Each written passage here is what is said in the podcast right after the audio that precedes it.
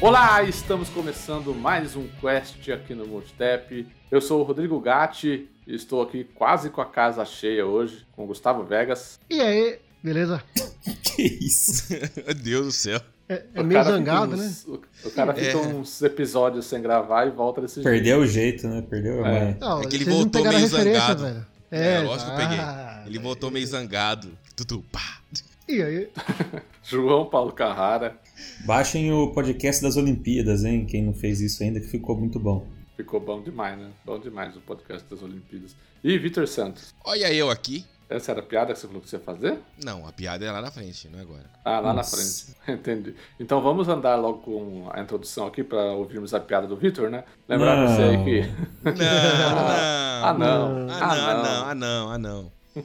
Então, então vou devagar na introdução. Antes de não. você. não. Ah, Volta o arrependido com o rabo entre as pernas. Vai, vai, meu é, filho. Vai. lembrando você aí que a gente também faz lives, né?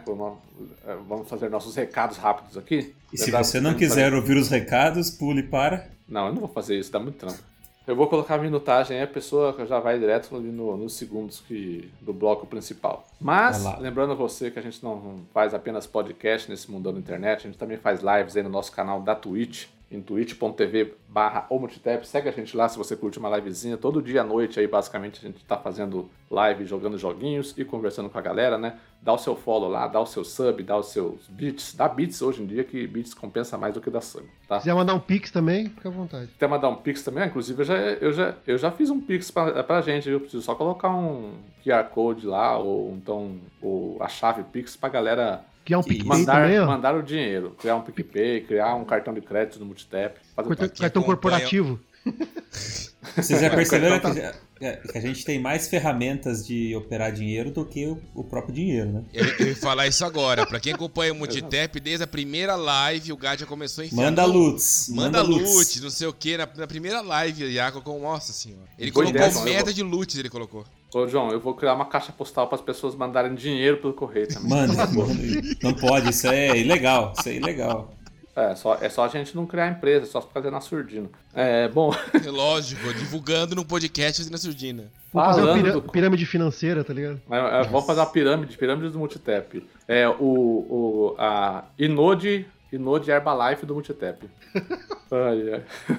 Bom, falando do Quest, né? Vamos. Além de você ouvir Outro dele aí no seu agregador de. É, isso porque reclamaram que estava muito grande a introdução. O problema, não é, o problema não é a grande a introdução, a gente está fazendo com que ela fique Engraçada. divertida, dinâmica. O problema é a repetição da informação, não o tamanho dela. Entretenimento, né? Exatamente. Bom, falando do Quest, né, além de você ouvir ele no seu agregador de podcast preferido, ouve lá no nosso site multitap.com.br, tem espaço para comentários, e player bonitinho lá, dá aquele page view pra gente, fazendo um favor, né? Segue a gente no Twitter, no Facebook no Instagram, é tudo arroba multitap para você ficar por dentro, conversar com a gente lá. Sempre que a gente vai soltar podcast, a gente solta lá, sempre que a gente vai fazer live, a gente tá informando por lá, beleza? Né? Acesse o nosso grupo do Telegram, t.me barra amigos do Multitap, para você fazer parte da nossa comunidade, lá conversar com todo mundo. Todos nós estamos lá, os nossos amigos, nossos ouvintes também. A gente bate um papo bacana todo dia lá no nosso grupo. Né? E por último, não menos importante, lembrar você que a gente é associado à Amazon, isso significa que cada compra que você puder e querer fazer na Amazon, Passa com o nosso link associado, que isso ajuda a gente, a gente ganha uma comissão. Para você não mudar nada, né? Valor, frete, é, parcelamento, continua a mesma coisa. E você ajuda a gente a continuar nesse mundão de produção de conteúdo na internet. É verdade, Bom, Emílio. É verdade, Emílio. Bom, dito Gato, isso, você já vamos para fazer uma gravação dessa intro e toda vez que você colocar antes dela? Não, porque daí vai ficar repetido mesmo. Daí perde a oportunidade de fazer as piadas. E perde a oportunidade de fazer as piadas, aí vai ficar mais chato mesmo. Gente, é, ainda. É, isso foi uma piada, pelo amor de Deus, não precisa matar eu. Ah, ah, entendi. Então melhor nas suas piadas. Bom, no isso. episódio de hoje, a nossa quest é conversar. no episódio de hoje, a gente vai trazer aí um pouquinho dos joguitos que temos jogado nesse último mês. Bora pra missão. É, e perdeu o direito de fazer a outra piada lá, seja qual fosse a outra que você ia fazer. Acho que é mais pra frente ainda, mais pra frente, lá no final. Nossa senhora. Eu tô com medo.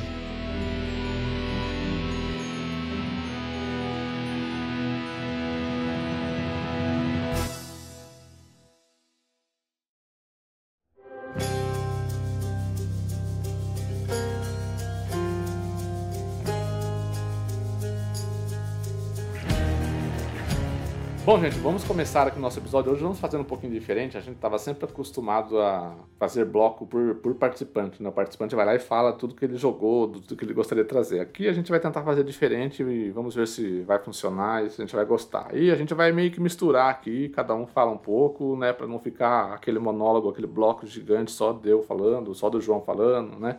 Então vamos tentar aqui fazer um, um rodízio de, de, reviews. Olha que maravilha, rodízio de reviews. Vamos inventar o, o conceito de rodízio de reviews na internet.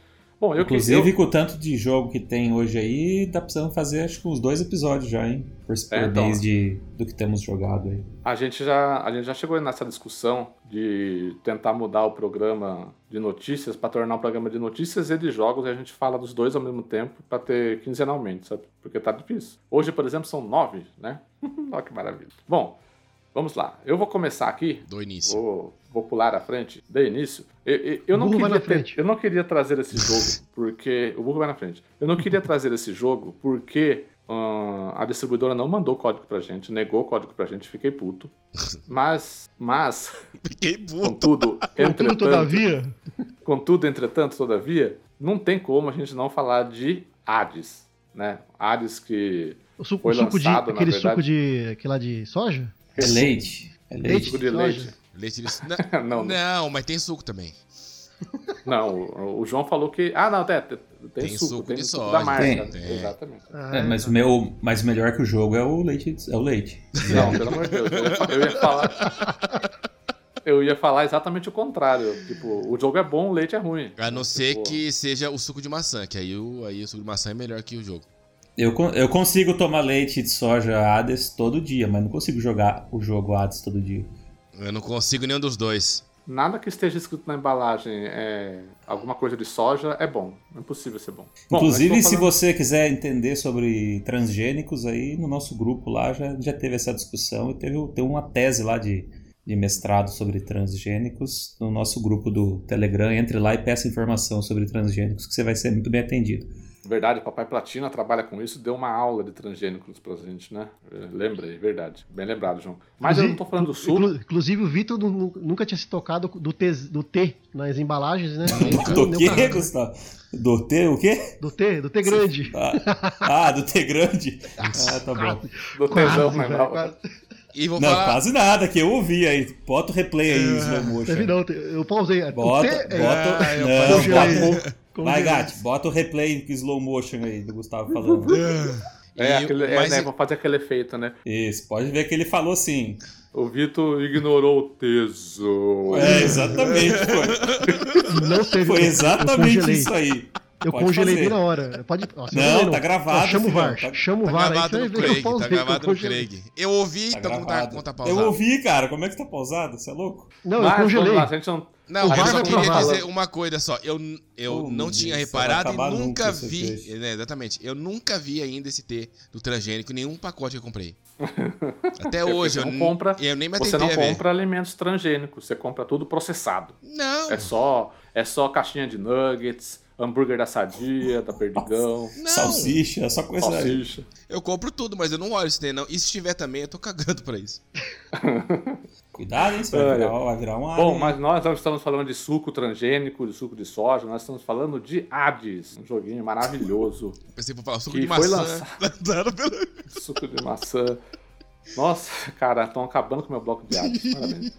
Vai, fala do Hades jogo. Que foi lançado. Hades que foi lançado aí, na verdade, no ano passado, né? Pra Nintendo Switch pra PC no dia 17 de setembro de 2020. Só que agora ele saiu para consoles que realmente todo mundo tem, né? Porque PC todo mundo sabe que é para fazer planilha, né? E Switch só os abastados financeiramente que conseguem ter, comprar jogo de Switch. Gasta tóxico.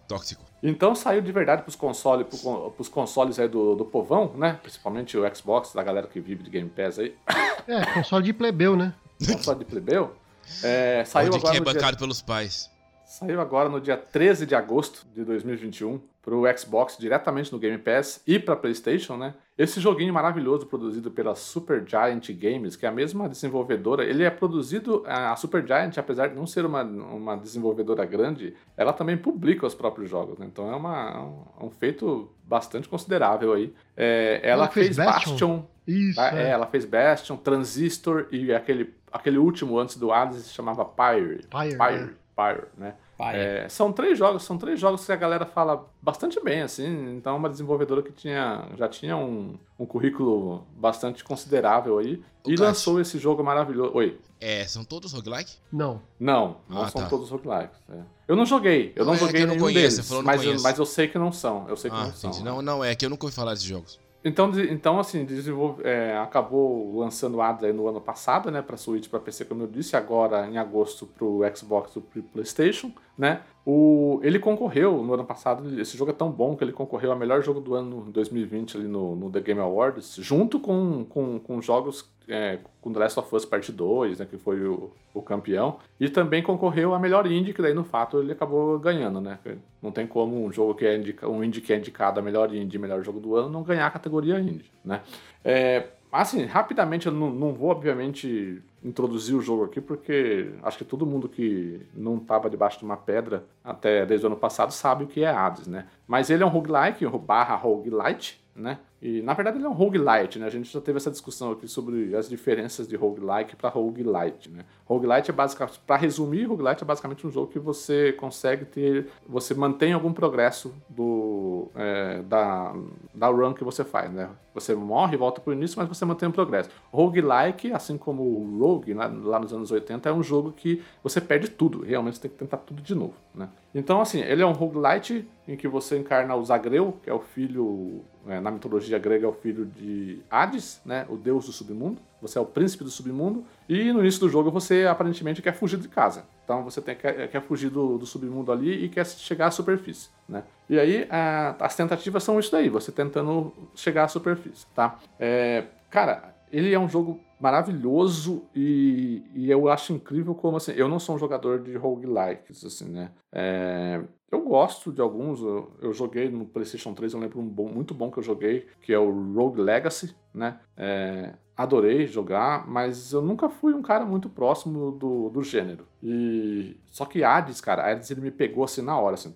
Quando eu terminei a primeira, a primeira run, eu já falei, puta, esse daqui vai ser um jogo que eu vou jogar, ele vai me consumir, sabe? E realmente tá sendo isso. Né? Virou um vício, virou um negócio que eu jogo todo dia, eu quero fazer a minha runzinha lá, minhas três, quatro runzinhas para tentar conseguir mais coisas, conhecer mais da história. E, e assim como tem um gênero que a gente já trouxe aqui, principalmente inclusive no episódio anterior, que é o, o de sobrevivência que o Victor falou de subnáutica Bilal Zero, né, Victor? Bilal, Bilal.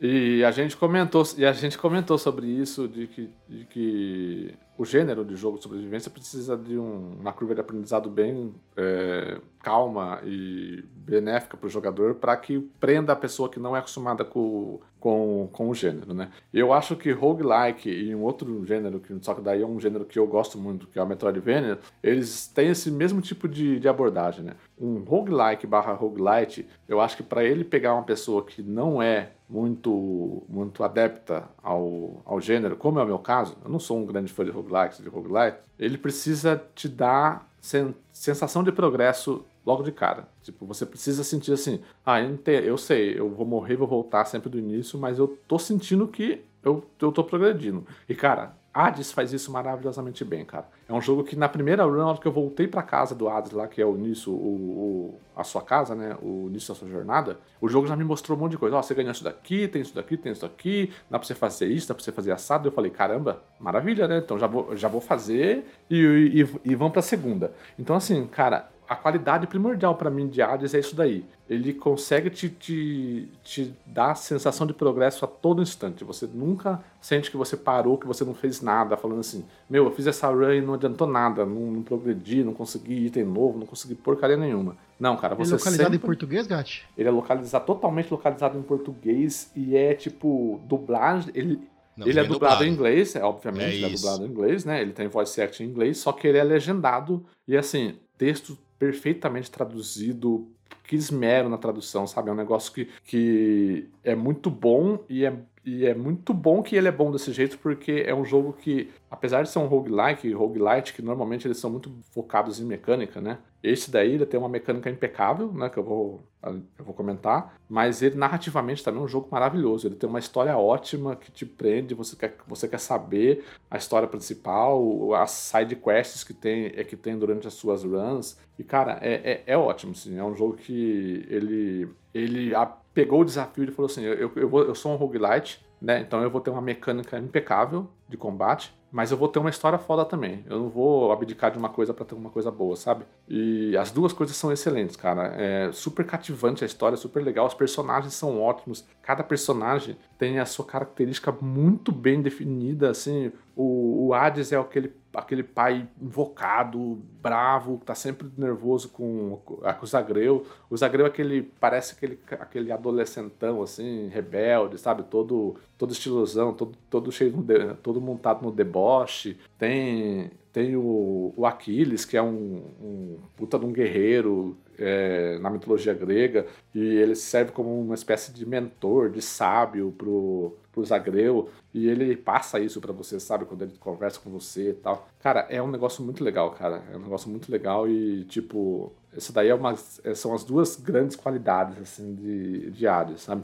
Ele visu, visualmente, ele é estonteante, é uma arte foda, assim, não, não é nada graficamente, nossa, ultra realista tal, mas é um negócio Tanto que... que era exclusivo de Switch, né? Isso, é, então, exatamente. É um negócio que, assim, ele basicamente transpôs para esses videogames mais poderosos, mas não mudou nada do, do que era do Switch. E é muito lindo, cara. É tudo assim. É, o submundo aí, o Tártaro, depois você vai subindo para outras áreas, cada área é muito específica no seu visual, é muito colorido, é tudo vibrante, assim, sabe? É um negócio muito louco, cara. Ele abusa muito das cores, sabe? Do colorido. Inclusive, dentro do jogo tem uma, um, um, NPC lá que você consegue mudar a casa de Hades, assim. Você vai gastando uns, uns itenzinhos que você pega durante as runs e você muda a cor de cortina, a cor do piso, a cor de parede. É um negócio muito legal, cara. É, ele, ele brinca muito com isso daí, sabe? É, a questão do texto que, que, eu, que eu falei, eu tô com de 20 a 25 horas de jogo, assim, mais ou menos já fiz umas 30 runs e, cara, não te, até o momento o diálogo não repetiu em nenhum momento para nenhum personagem. Durante todas essas 25 horas de jogo que eu tenho,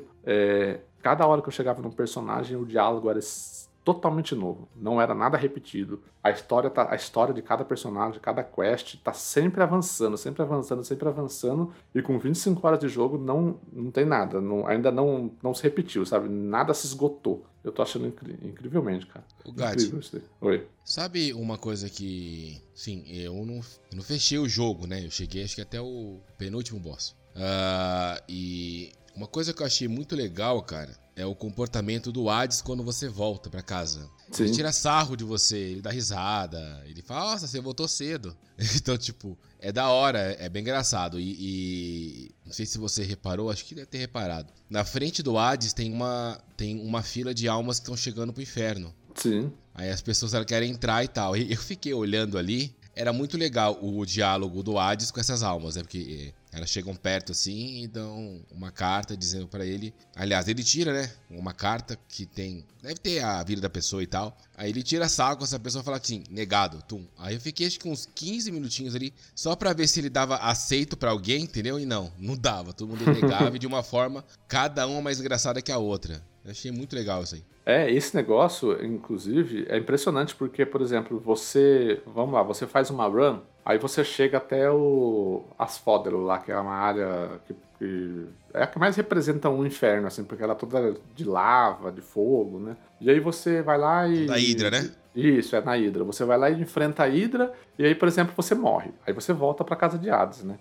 É... Quando você volta, aí, por exemplo, você começa a fazer uma, uma run de novo e você tá no Tártaro, que é a primeira área ainda. Aí você encontra o um NPC no Tártaro, o NPC do Tártaro fala assim para você: Ô, oh, fiquei sabendo que você chegou até a Hydra lá, foi enfrentar ela, mas infelizmente não deu certo, né? Então, assim, cada ação que você faz no jogo, os personagens, os NPCs reconhecem que você fez o bagulho. E é, é incrível, cara. O, o, NPC que você vai encontrar na área seguinte, a da Hydra, ele vai falar para você: Nossa, eu, a, o combate seu com a Hydra tá rolando a todos os cantos aqui, todo mundo tá falando. E, meu, é impressionante, cara, como cada. E, e eu acho que meu, os caras devem ter escrito umas milhares de linhas de diálogo para cada NPC que tem no jogo. E não são poucos, são bastantes, né? Porque você tem os deuses quitônicos, que eles chamam lá, os deuses do Olimpo, que são os deuses que te ajudam, né? A, a, dando as bênçãos, essas coisas. E aí tem os, os próprios personagens que não são deuses, mas são personagens da mitologia, né? O próprio o próprio Aquiles, que eu acabei de falar, né? Então, assim, cara, você tem muitos personagens, é basicamente a mitologia grega, uma boa parte da mitologia grega ali, e tá sempre rolando coisa nova, tá sempre, a história tá sempre avançando de cada um, é, é impressionante. E aí, assim, falando mecanicamente, né? Ele é um jogo maravilhoso mecanicamente, porque ele tem diversos tipos de armas para você utilizar. Tem seis tipos de armas, aí dentro de cada arma tem vários tipos de golpes diferentes. E aí depois você consegue melhorias para essas armas que, que te dão mais uma variante, entendeu? E, e é tudo e é tudo muito é tudo muito ágil, é tudo muito apesar de pode parecer que, que quem não jogou ainda e vê um gameplay pode falar assim, meu, é uma bagunça, você não sabe o que está acontecendo dentro da tela. Mas é impressionante como você sabe o que está acontecendo dentro da tela, por mais bagunça que esteja ali dentro, entendeu? E isso porque é, ele, o jogo te dá feedback do que você está fazendo. Se você está batendo, se você não está batendo, se você tá, quando você está apanhando, você tem feedback na hora para você sair dali. É, meu, ele é muito competente em tudo, em tudo, em tudo que ele faz, sabe? E aí, e principalmente no loop de gameplay, né? O loop de gameplay para um jogo de roguelike, ele precisa ser muito bom, né? Porque senão você se frustra muito, fala, ah, começar de novo, ah, vou começar de novo. Não, cara, é, para mim, pelo menos, Hades, Hades funciona assim, eu, eu, eu não consigo sentar e falar assim, eu vou fazer uma run de Hades. A hora que eu vejo, eu tô seis horas sentado fazendo run, entendeu? E a cada nova tentativa de fuga, o jogo te apresenta uma novidade. Eu tava com quase 20 horas de jogo, e aí o jogo, eu terminei uma run lá e apareceu um bagulho. Eu falei assim: Meu Deus, cara, o jogo ainda tá mostrando coisa nova para mim. Tipo, não acabou ainda, sabe? Ah, mas é isso, sabe? Eu queria. Não, não vou me estender muito, porque já é um jogo do ano passado, né? Que todo mundo já ouviu falar muito bem. E só que agora. Não, acho é... que vale, não, vale, vale sim o, a menção, porque ele ganhou atenção novamente, né? por conta do, do lançamento dos consoles, né? No, no PlayStation e no, e no Xbox, né? E também por estar no Game Pass, alcançou muita gente que talvez não investiria o, a grana nesse jogo por conta do estilo, né? Por conta da, da do gênero, vamos dizer assim. E, e tá jogando e testou por conta do, do Game Pass. Né? É, inclusive foi bom você ter falado isso daí, porque é, pelo menos na minha bolha do Twitter é um negócio muito engraçado, né? Obviamente eu sabia de Hades, sabia da qualidade dele por ter sido indicado ao, ao The Game Awards, né? É, a, a, pouca, os pouco, pouca galera que tem Switch que eu conheço dentro do Twitter ali é, já elogiava o jogo, mas não era massivo como tá sendo agora, sabe? Porque tem, meu, parece que é, o jogo. Tá numa base. É, parece que, que o jogo lançou de novo. é mais. Sabe? Exato. Pro mas jogo. Lançou, né? É, lançou, mas assim, é basicamente um segundo lançamento, exatamente isso que eu tô falando. É, então, é, tipo, é novidade para mais uma boa parcela de gente. Então, assim, a galera, no, a galera no Twitter que tem PlayStation, que tem Xbox, a galera tá falando, meu, você vê live de, de Hades o tempo Não, todo na Twitch. motivado por conta da repercussão que teve no passado, né? Sim, então, muita sim. gente ouviu falar bem, é. mas não era acessível porque não tinha acesso a um Switch, né? Exatamente. No momento em que isso está disponível na, no, no, console que o cara já tem em casa, mesmo que tenha que comprar o jogo como no PlayStation, uhum. o cara vai, vai dar uma chance, né? É, é basicamente um segundo lançamento para Hades, cara. Eu acho que a, a Super Giant deve estar tá sorrindo de um canto a outro da, é, do rosto. Será assim, que sabe? era. Porque não é limitação técnica, né? Será que era contrato com a Nintendo para deixar um tempo lá? Ah, provavelmente, né? Provável, e, né? E é, e, é, e é incrível, assim, cara. É, quando eu tiver o meu Switch, eu acho que eu vou comprar ele no, no, no Switch. Porque é um jogo perfeito para você sentar ali antes de dormir jogar no modo portátil, sabe? Então, Gatti, mas aí tem um dilema, é aquilo que eu comentei no grupo. Eu acho perigoso alguém jogar Hades no, no Switch modo portátil. Você vai destruir aqueles botões e. É verdade, bem lembrado, bem lembrado. Porque a. acho, que o Switch não aguenta. não aguenta, tanto que o nosso amigo, acho que o, o Murilo, né? Que é do, do, grupo lá que foi que ele zerou, Sim. ele zerou no controle Elite, se eu não me engano, porque não dá conta. Não, não é controle Elite, é Pro Controle. E é, é, é isso, é. É, no Pro Controle, porque não dá conta. Você é, taca o dedo ali pra você bater que você não pensa muito, não, mas sei lá, né? Você, é, eu falei na emoção, você... porque realmente a é. galera fala que, tipo, meu, você tem, que, você tem que jogar no Pro Controller, porque não dá pra jogar no modo portátil. Você até consegue jogar, obviamente, mas você vai destruir você vai o modo portátil. Você vai eu, quebrar. Inclusive, é, não, o botão, os botões do controle. O, controle do Xbox Series, ele é maravilhoso, né? Como é, é uma evolução do controle que já era bom, né? Mas ele é barulhento, né? Ele não é um controle muito silencioso, principalmente ao apertar os botões, né? E quando eu, quando eu tô jogando Hades, a minha esposa acha que eu tô matando aqui o controle. Ela fala assim, ela passou um dia aqui e falou assim, é, ela ia dormir e tal, e eu fiquei aqui, né? Aí ela falou assim, viu, não dá pra apertar esses botões mais suavemente, não? Aí eu falei assim, não dá, não dá, amor, porque o papai Platina me ensinou a jogar assim, agora eu só sei jogar assim. que é apertando o X e o A ao mesmo tempo para ele dar o dashzinho e o golpe ao mesmo tempo, né? O golpe rápido. Então eu fico lá. Cara, eu fico parecendo. Sabe, sabe aquele GIF daquele molequinho que tá só de cueca, assim, com o controle na mão, ele fica com a língua de fora, assim, chutando. Sim, sim. É eu jogando Hades.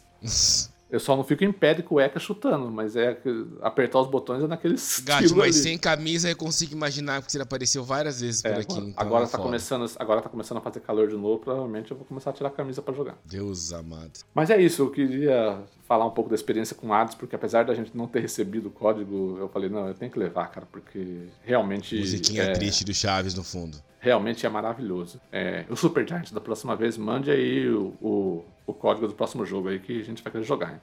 Só para encerrar aí, é, no Xbox ele tá no Game Pass, né? Mas se você quiser comprar ele, ele tá o preço de R$ 92,45, né? No, no dia de gravação desse podcast, né? Dia 19 de agosto. No PC, na Steam, ele tá, ele tá saindo R$ 47,50. No Switch, eu achei engraçado. Não sei se vocês conseguem consultar aí, mas mesmo entrando pelo link PTBR da eShop, ele dá o valor em dólar canadense. É porque você está logado na sua conta, provavelmente sua conta é canadense. Ah, pode ser mesmo. Minha conta é canadense. Ai, que burro, dá zero Bem lembrado, ele. João, bem lembrado. Eu não lembrava disso que a minha conta é canadense, acho que por algum motivo relacionado a preço também.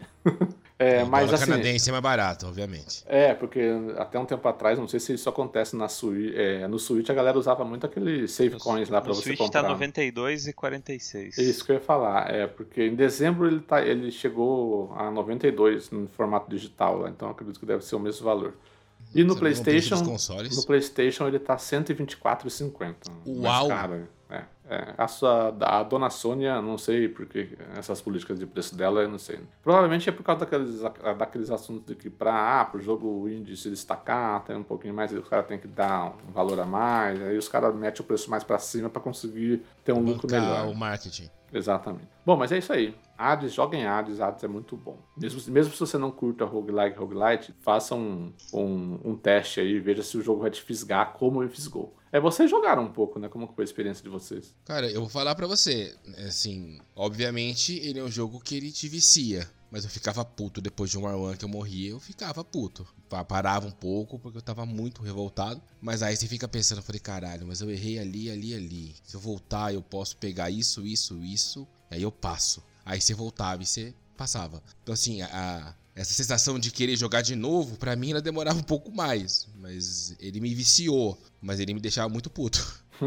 Acho que o João jogou, né? O Google jogou ou não, né?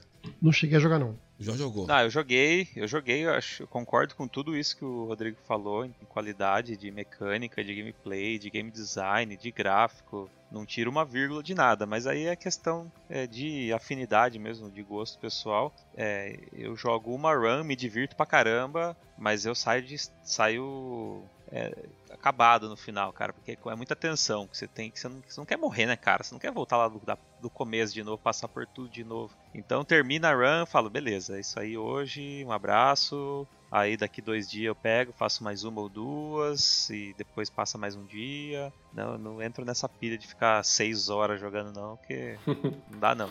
Mas é, vai ficar aí, vai ficar instalado, joga um pouquinho quando der. Porque a, mecanicamente, né, ele é uma, ele mantém aquele, aquele gráfico isométrico, né? Então é como se você estivesse jogando uma dungeon de Diablo, por exemplo. Eu penso dessa forma. E, e aí morreu, beleza, cara, volta outro dia. Não, não tem os dons de pegar e começar outra na sequência e jogar de novo e de novo, igual você falou não. Mas aí é simplesmente de pessoal, né? Em termos de mérito e de qualidade, eu concordo com tudo que você falou. Tipo, para fazer uma analogia simples aqui, o Dead Cells eu não consegui jogar o tanto que eu joguei o Hades, entendeu? Por exemplo, que você pega aqui. Também é um outro roguelite também, que teoricamente Mas isso, carrega. por exemplo, o, o Rogue Legacy que o Rodrigo falou, eu também acho sensacional. É excelente. Eu lembro de ter comprado ele no Play 3. Agora eu comprei ele no Xbox também. Jogo de vez em quando. Mas na me mesma coisa acontece. Termina a run, você fala, ah, outro dia eu faço de novo, cara. Não tenho saco de começar de novo, não. E então você vê que o problema não é com Hades, entendeu? É, o problema é o, a dedicação o que eu coloco no jogo. É, e aí, gênero, quando... né?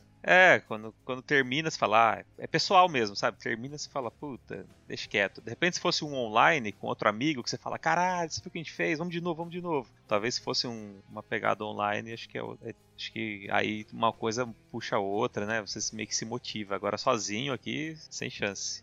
É, eu acho que ele, ele pode ter uma pegada assim, mais social, de tipo, vocês dois amigos jogarem juntos e e nem falando assim, ô, oh, tô fazendo uma run aqui com, com uma build de, de, Ah, peguei um bagulho da Atena, peguei um bagulho do Poseidon aqui, e tá muito, e tá muito bom. Se você conseguir ah, se, se, aparecer para você, pega aí. Entendeu? Aí ah, vai trocando essas experiências, sabe? Mas não é um jogo online, realmente. É um jogo totalmente single player. Mas, é... bora aí, João, pra, pra você agora. Você tem um joguinho aí, parece que é um MOBA, é isso mesmo? Que isso, hein, cara? Bom. João jogando é... MOBA, digamos que para variar sobra para mim aqui nesse podcast que se diz gamer, né, que se diz democrático, sobra sempre para mim falar do Nintendinho, né? É claro, você é o mais abastado do grupo aqui, você é o que tem o, o Nintendo Switch. Capaz. Consegue pagar 400 capaz. reais no jogo. Exato, eu falo agora que tem cash isso, pagar isso no jogo. Isso, tanto que eu trouxe aqui um jogo free to play, que é Pokémon Unite. Você não pode. Você não pode. Você não pode. Você não, você não aguenta o tranco, não tem, João. É, beleza, hein? Vamos ver. O seu tá chegando. O meu tá chegando. Contar. Em, em, em, breve, em breve eu vou me unir a você no. no Pokémon Unite, no Fortnite, grupo. Apex Legends. Vou, só, jogar, só... vou jogar só os free to play no, no Switch. Eu só quero ver ele tomar conta do Switch dele, que já tá pensando em jogar Hades no Switch chegar. Exatamente. O avanço, com todo o cuidado com o console que ele tem. Aí vai chegar, Chega pegou, passa pro Gat e um mês ele oh, quebrou, tava jogando Hades. Fiquei uma RAM 6 horas. Mas vamos lá, vou enfrentar toda a oposição aqui desse grupo. Vou falar de um console que ninguém gosta e vou falar de uma franquia que ninguém se importa, que é Pokémon. Mas vou falar, vou trazer aqui porque eu tô gostando. Pokémon United, é, Unite, ele foi lançado aí, ó, vai completar um mês agora, foi lançado dia 21 de julho. Ele é free to play, né? E por enquanto ele está disponível só para Nintendo Switch. Mas por que, que eu disse por enquanto? Vai chegar no Play 4? Vai chegar no Xbox One? Não, ele vai chegar no Android e no iOS. E já tem data, inclusive. Foi anunciado aí que vai chegar no dia 22 de setembro. Então tá, tá logo aí. Então se você não tem o Nintendo Switch, não faz parte da parcela abastada aí, como dizem, esse podcast, você vai poder experimentar esse jogo no, no seu Android aí ou no seu iPhone. João, dá pra jogar com você, por exemplo? Eu no, eu no iOS Sim. e você no. Ah, que bom. Diz a lenda que vai ser crossplay com cross save. É, até porque eu tentei jogar Pokémon Mas é a Nintendo. Você. É a Nintendo, né? Então. é. Não, é então... porque reza a lenda que eu sempre tentei jogar Pokémon com o João e quando eu comecei a jogar o Pokémon GO, falei, João, vamos jogar? Ah, cara, eu não tô jogando mais. Falei, ah, então tá bom. Ah, mas você foi jogar um jogo social de sair na rua no primeiro mês da pandemia, aí você me fode, né?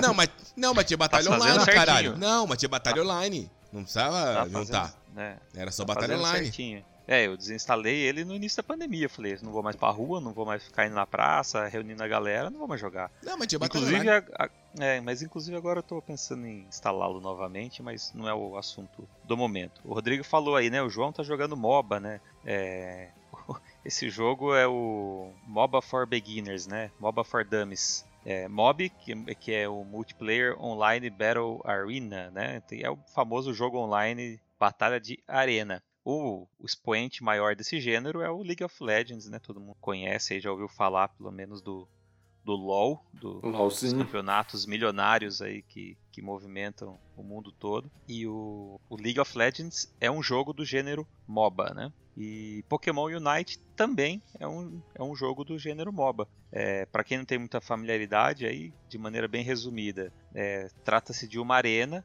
nesse jogo em especial, é um, são times de 5 contra 5. Então são cinco players versus cinco players. É, porém, dentro da arena, além dos, dos 10 jogadores, você tem dezenas de Pokémon selvagens que são controlados pela inteligência artificial. Então não é só os 5 contra 5, né? Você tem de literalmente dezenas de, de, outros Pokémons espalhados que vão dando spawn ao longo da, da batalha. E, e qual que é o objetivo? Você, você é, além de tentar, obviamente, é, derrotar o outro player, né, matar o outro player, é, você quer é, derrotar esses Pokémon selvagens aí, o, seriam os NPCs né, do jogo. Você quer por quê? Porque você vai ganhar XP, então você, todo mundo entra com zero de XP na, na batalha. É, ninguém tem vantagem de item, todo mundo é, entra com, é, nivelado, né? Você tem várias é, categorias, depois eu vou comentar disso. É, você tem um, um item que cada um pode escolher um item diferente, mas é limitado, então todo mundo tem a mesma quantidade. Então, de maneira geral, entram os dois times em igualdades. E tudo que você faz no, no jogo conta XP.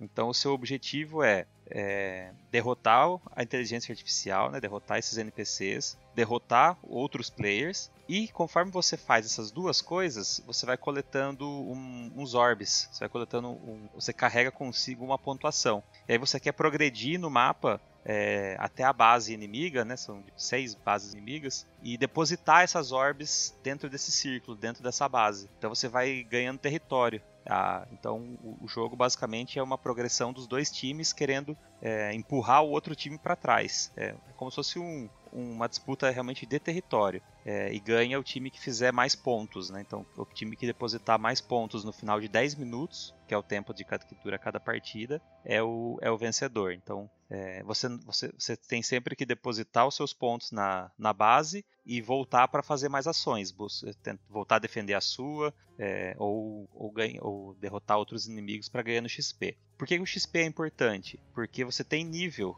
todo mundo entra no, todo mundo começa nível 1, né? todo mundo começa zerado de XP. Porém, fazendo essas ações que te dão XP, você evolui como o Pokémon mesmo. Né? Então todo mundo entra geralmente na forma inicial. Então eu jogo muito com Charmander, né, que vira Charmeleon e depois é, Charizard. Então quando, quando começa o jogo, eu tô lá primeira fa primeiro nível, né? É, transformação 1. É, depois de um tempinho, acumulou um XP, eu já vou para a segunda evolução e depois na terceira evolução Charizard. E cada evolução que você vai, obviamente, se eu passa a dar mais dano, você vai liberando é, outros ataques, outros golpes especiais e é tudo baseado em, em tempo, né? Então é cooldown. Você usou aquela especial, aí tem lá 5, 6 segundos e libera para você fazer de novo. E aí você vai acumulando XP e vai ficando mais forte dentro da própria batalha. Então, basicamente, é, essa, é a, essa é a dinâmica, né? O jogo é, foi lançado com 21 Pokémons, 21 personagens. É, já, já tem um novo, então a ideia é que ele tenha um suporte contínuo da Nintendo, da Game Freak. Não, e... mas não é a Game Freak que faz, é? Esse daí não é da Game Freak? Não, não eu é da Game Freak. Esse daí eu. É... É, eu sei que a, própria Riot, né, de League of Legends, é, teve desenvolvimento dele. É, é um é. estúdio chamado Team Studios. É um estúdio que era muito conhecido por jogo mobile mesmo. Eles fizeram Call of Duty Mobile, aquele Arena of Valor, sabe? Sei, mas o, eu sei que, o, que a própria Riot tem, tem participação nesse jogo. Então pode ser aí um, um, combinado de, das empresas. Então nesse caso não tá com a Game Freak. Pode ser por isso que ficou bom o jogo também. É, a, a, Game Freak enfim, ela fica mais responsável pelos Pokémon padrão, né? Os tradicionais.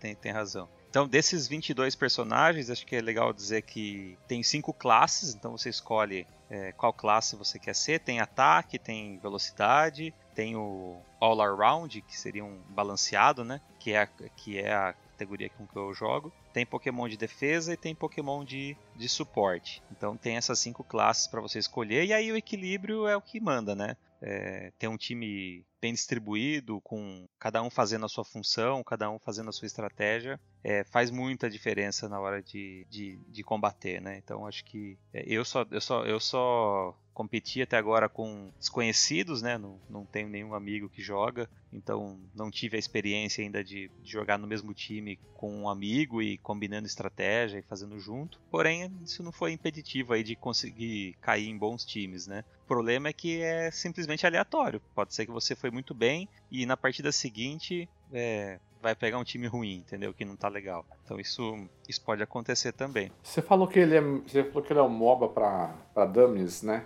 É, isso. É, mas ele tem todas as características, assim, características que eu falo. É, tudo isso que eu citei é, é, é o DNA de um MOBA, né? né sim, sim. É que... eu ia falar da questão, por exemplo, a, eu sou completamente leigo em MOBA, né? Mas eu ouço o pessoal falar do tal do, do lane, do top, do bottom, né? Você tem tudo isso, mas eu já ouvi falar que você tem, você tem, tem tudo também. isso também no Pokémon. Como é que ele, como é que ele faz esse, todas essas coisas serem é, para eu sou, eu, não, eu, né? eu, eu, não sou jogador de LoL, é, tá sendo minha primeira experiência também com, com MOBA. É, dizem que ele é uma porta de entrada para drogas mais pesadas. Né? é, Pode ser, porque realmente eu estou começando a entender por que, que essa galera gosta tanto e, e se deixa é, levar aí com a empolgação de jogar o, o, LoL, o League of Legends, né, ou o MOBA de maneira geral. Eu disse que ele é for dummies porque certamente quem joga um LoL que tem mais de 100 personagens atualmente, né, há anos já sendo desenvolvido e, e sendo amadurecido, é, com certeza tem uma, uma camada, mais camadas de profundidade, mais complexidade, mais combinações, né? Então é por isso que eu disse que esse é um for dummies, é um de iniciantes, vamos dizer assim, porque ele é muito fácil de entender. É, não é um jogo de LoL, você abre e você, cara, você fica perdido, né? Você não sabe muito bem o que está acontecendo. E se você assiste um jogo de Pokémon, você, ah, você até que consegue entender, sabe? É, basta jogar uma vez, duas vezes, você já capta a ideia. Então eu acho que ele é amigável nesse, nesse sentido, né?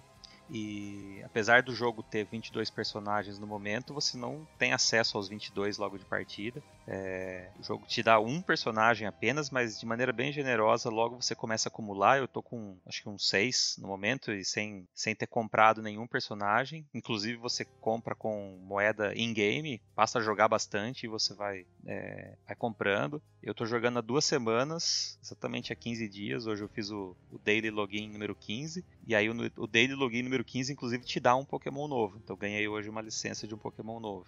Então, com esse, com esse tempo jogando duas, três partidas por dia, é, eu já tenho lá dinheiro suficiente para comprar uns quatro Pokémons. É que só que eu simplesmente não comprei ainda, mas, mas tenho. E, e nas, nas, outras maneiras que você vai desbloqueando, cumprindo missões diárias e tudo mais, ele vai liberando outros, sabe? Não tem necessidade de você gastar dinheiro real para comprar personagem. Inclusive o dinheiro real ele serve só para cosmético, né? Se você quiser comprar skin, se você quiser comprar alguma roupinha, aí você usa dinheiro real. Senão ele, os personagens mesmo você desbloqueia jogando. Achei, achei legal isso. E aí o resto ele, ele traz tudo que um free to play é, padrão traz para tentar pegar o seu dinheiro, né? É, skin de personagem, customização, passe de batalha de temporada, igual Fortnite, né? Então tá na temporada 1 nesse momento e cada, cada level que você sobe da temporada você desbloqueia um, um item, uma roupinha, alguma coisa assim. Então ele tem todas essas, essas mecânicas de, de um jogo free to play que quer o seu dinheiro de alguma forma. Porém, se você não está disposto a, ga a, gastar dinheiro de verdade, puta, vai tranquilo que dá para jogar sem prejuízo. Você não vai ficar para trás, não é pay to win, você vai jogar de, de, em pé de igualdade com quem pôs dinheiro, porque quem pôs dinheiro só comprou roupinha e skin. Então vai, vai tranquilo, não precisa gastar não, é só realmente se você quiser ter algo a mais ali para para mostrar, porque como é um fator, ou como é online, né, então o pessoal gosta de, de ter essas coisinhas aí para para ficar personalizado. Mas de maneira geral era isso, cara. Eu tô jogando aí há duas semanas, todo dia eu jogo um pouquinho. É... Acho que o mesmo comentário que eu fiz do Hades aqui se aplica. Então, puta, eu jogo duas, três batalhas em seguida e beleza, já deu. Vou dar um tempinho. É, ah, é bom que as batalhas têm 10 minutos, né? né? Inclusive, né? Elas são, elas são contadas. Diferente do LoL, que é um, você pode ter uma hora e meia de uma, de uma partida só, né? É um negócio ridículo. É, eu não sei, eu não, não sei como é que funciona o LoL. Mas esse daí, ele realmente começa o jogo, tem, começa um cronômetro de 10 minutos a fazer contagem regressiva. Eu ia falar que era um jogo bom para fazer essas jogatinas rapidinha mesmo, né? De sentar, jogar três partidinhas e... E é justamente essa contagem regressiva que vai é, sendo o gatilho para eventos que vão acontecendo, né? Então, quando o relógio chega a determinado tempo, ele libera um, um Pokémon especial para você batalhar contra. Enfim, vão acontecendo algumas coisas no mapa de batalha aí, conforme o tempo passa. É, isso que você falou de top, bottom e, e, e central, né? São as, são as três pistas da, da, da arena, né? Então tem lá uma pista superior, uma central e uma inferior. Então você pode combinar estratégias, é, tem pokémons mais apropriados para ir em determinada pista. E então esse conceito aí que você falou dos MOBAs, que, que, é, que são as pistas, ele está presente aqui nesse jogo também. Quando eu tava com o Switch, eu cheguei a instalar ele, mas fiquei muito absorto ali no, no Mario e, e acabei não jogando. Ah, é. Não, eu acho que sim, vale a indicação, especialmente por ele ser free to play. É, a minha única crítica, com muitas aspas aqui no, no combate, é que ele não traz algo que é clássico de Pokémon, que são os elementos. Então isso é totalmente, isso é 100% desconsiderado na batalha, né? Porque Pokémon você faz é, as combinações, né? Então, ah, um Pokémon de fogo é bom contra um de planta, é, e assim por diante. Nesse caso, acho que é por conta do, de equilíbrio, né, de balanceamento, é, o, o, o, elemento do Pokémon não interfere sobre o outro, tá? Então é, isso não está presente no, no, combate. O combate simplesmente o dano é, é, é fixo, né? É, simplesmente dá dano, né? Não importa. Simplesmente dá dano. Não importa o, contra quem é e, e, o elemento do outro, daquele Pokémon. Não vai dar mais dar dano, não vai dar mais dano do que. É, eu, eu imagino que isso seria uma camada de complexidade que talvez você veja em LoL, por exemplo, sabe? Acho que essas combinações mais avançadas e, e essa gama de, de, estratégias que seria necessário, né, prever na hora que você vê que o time tá com um cara, você fala, puta, eu tenho que ir com desse outro elemento, que senão vai ficar pesado daquele, ou eu tô fraco desse. Acho que isso seria uma camada que talvez ou, ou exigiria muito mais dedicação e desenvolvimento, ou o jogo simplesmente não funcionaria, né? Não sei dizer porque não tem, mas é, mas é neutro, todo ataque é neutro, vamos dizer assim. Mas é isso, acho que é, sei que vocês não gostam de Pokémon e. Não, eu gosto de Pokémon. MOBA. eu gosto de Pokémon. Na verdade, o MOBA eu nunca. O meu filho tentou jogar uma vez, eu não consegui nem ensinar para ele, que para mim o mais próximo que eu cheguei de MOBA aí foi jogos que não tem nada a ver com isso, né? Então você não, che... então, você não chegou perto de MOBA. Assim, eu ia falar. É que você falou, o mais próximo que eu cheguei de MOBA são jogos que não jogos são MOBA. Jogos que não são MOBA. Não, assim, é. Nessa proposta dos heróis, acho que tinha um Age of Empires que tinha essa questão de, de heróis que você ia upando eles e tal. Mas o League of Legends mesmo eu nunca joguei. Então, eu só vi mesmo e tal. É, inclusive ele lançou mobile, né? É, o João fala que a gente não gosta de Pokémon, não tem nada a ver. Eu, é, eu só nunca joguei Pokémon mesmo. O único Pokémon que eu joguei na minha vida foi o Snap e o Stadium no Nintendo 64. Depois eu não joguei não, mais. E, eu gosto de Pokémon. Quem tem raiva e... de. Eu não quem, gosto. Quem tem raiva de Pokémon porque tem um, tem um problema de infância é o Guga. Não, não tenho raiva. Vitor, só porque eu não gosto não quer dizer que eu tenho raiva. Eu não gostava de Pokémon nem quando eu era criança. Não tem é raiva, agora tem raiva sim, tem raiva sim. Quando eu falei que ia trazer no podcast, você já quebrou o pau lá. Falou, não vai trazer não, puta jogo lixo, essa bosta. É, falou. chama o VAR aí. Chama o VAR, quero ver. O Guga é do time do Digimon. Não, também não. Ele nunca foi fã das coisas. Não, cara, eu, eu sempre gostei mais de Cavaleiros do Zodíaco, Yu Hakusho, umas coisas assim, é, um pouco mais, é, mais adultas do que o, do que o Pokémon Digimon. Eu era, mas... eu era adultão, era adultão. Mas não, eu, mas eu não, entendo que. É quem, que ele amadureceu. É... Eu sei, Guga. Como que ele falava antes? É que ele. É que ele, seu saco. ele chegou na fase adulta é, mais cedo do que Na puberdade. É, o Gustavo é. tá na fase adulta desde que tinha 9 anos. é, como todo bom capricorniano, né? O Gustavo com. Nossa senhora. O Gustavo com 9 anos já pagava boleto. Vai, Vitor. Vai, Vitor. Você Mas tem, era você isso, tem... então. Ah, vai. É, Desculpa, que... João. Não, era só, só finalizando, né? Era, fica aí a, a recomendação, especialmente por ser free to play, né? Acho que não, não literalmente não custa nada é, se você tem acesso aí ao, ao Switch ou depois que ele lançar em celular, não custa nada dar uma, dar uma chance. E quem quiser jogar junto aí, quiser tentar marcar um horário aí, me chama no grupo do Telegram lá, a gente combina.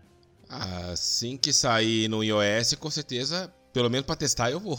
Ah, eu não vou colocar não, porque eu não jogo nada em celular. celular é pra, é pra xingar muito no Twitter. O... Segue o jogo. Segue o jogo. Então, ô Vitor, você trouxe aí um joguinho também que bastante gente jogou aí, né? Trouxe, trouxe um exclusivo Microsoft, olha. Olha Nossa, só. Nossa, meu Quem Deus. Quem disse que Xbox não tem jogo? Ei, meu Deus, é exclusivo É exclusivo Microsoft? Microsoft? Exato. Ah, então é notinha amarela. É notinha amarela. The Ascent. Né, ele foi, ele saiu para PC, para Xbox e está no Game Pass também. Pra nós, pobre mortais, né, Pebleu, bancado pelos pais, conseguir jogar, senão não tem como, né? Ele foi lançado no dia 29 de julho agora, distribuído é, a distribuidora é Curve Digital e desenvolvedora é Neon Giant, né? Ele é um jogo na visão isométrica, né?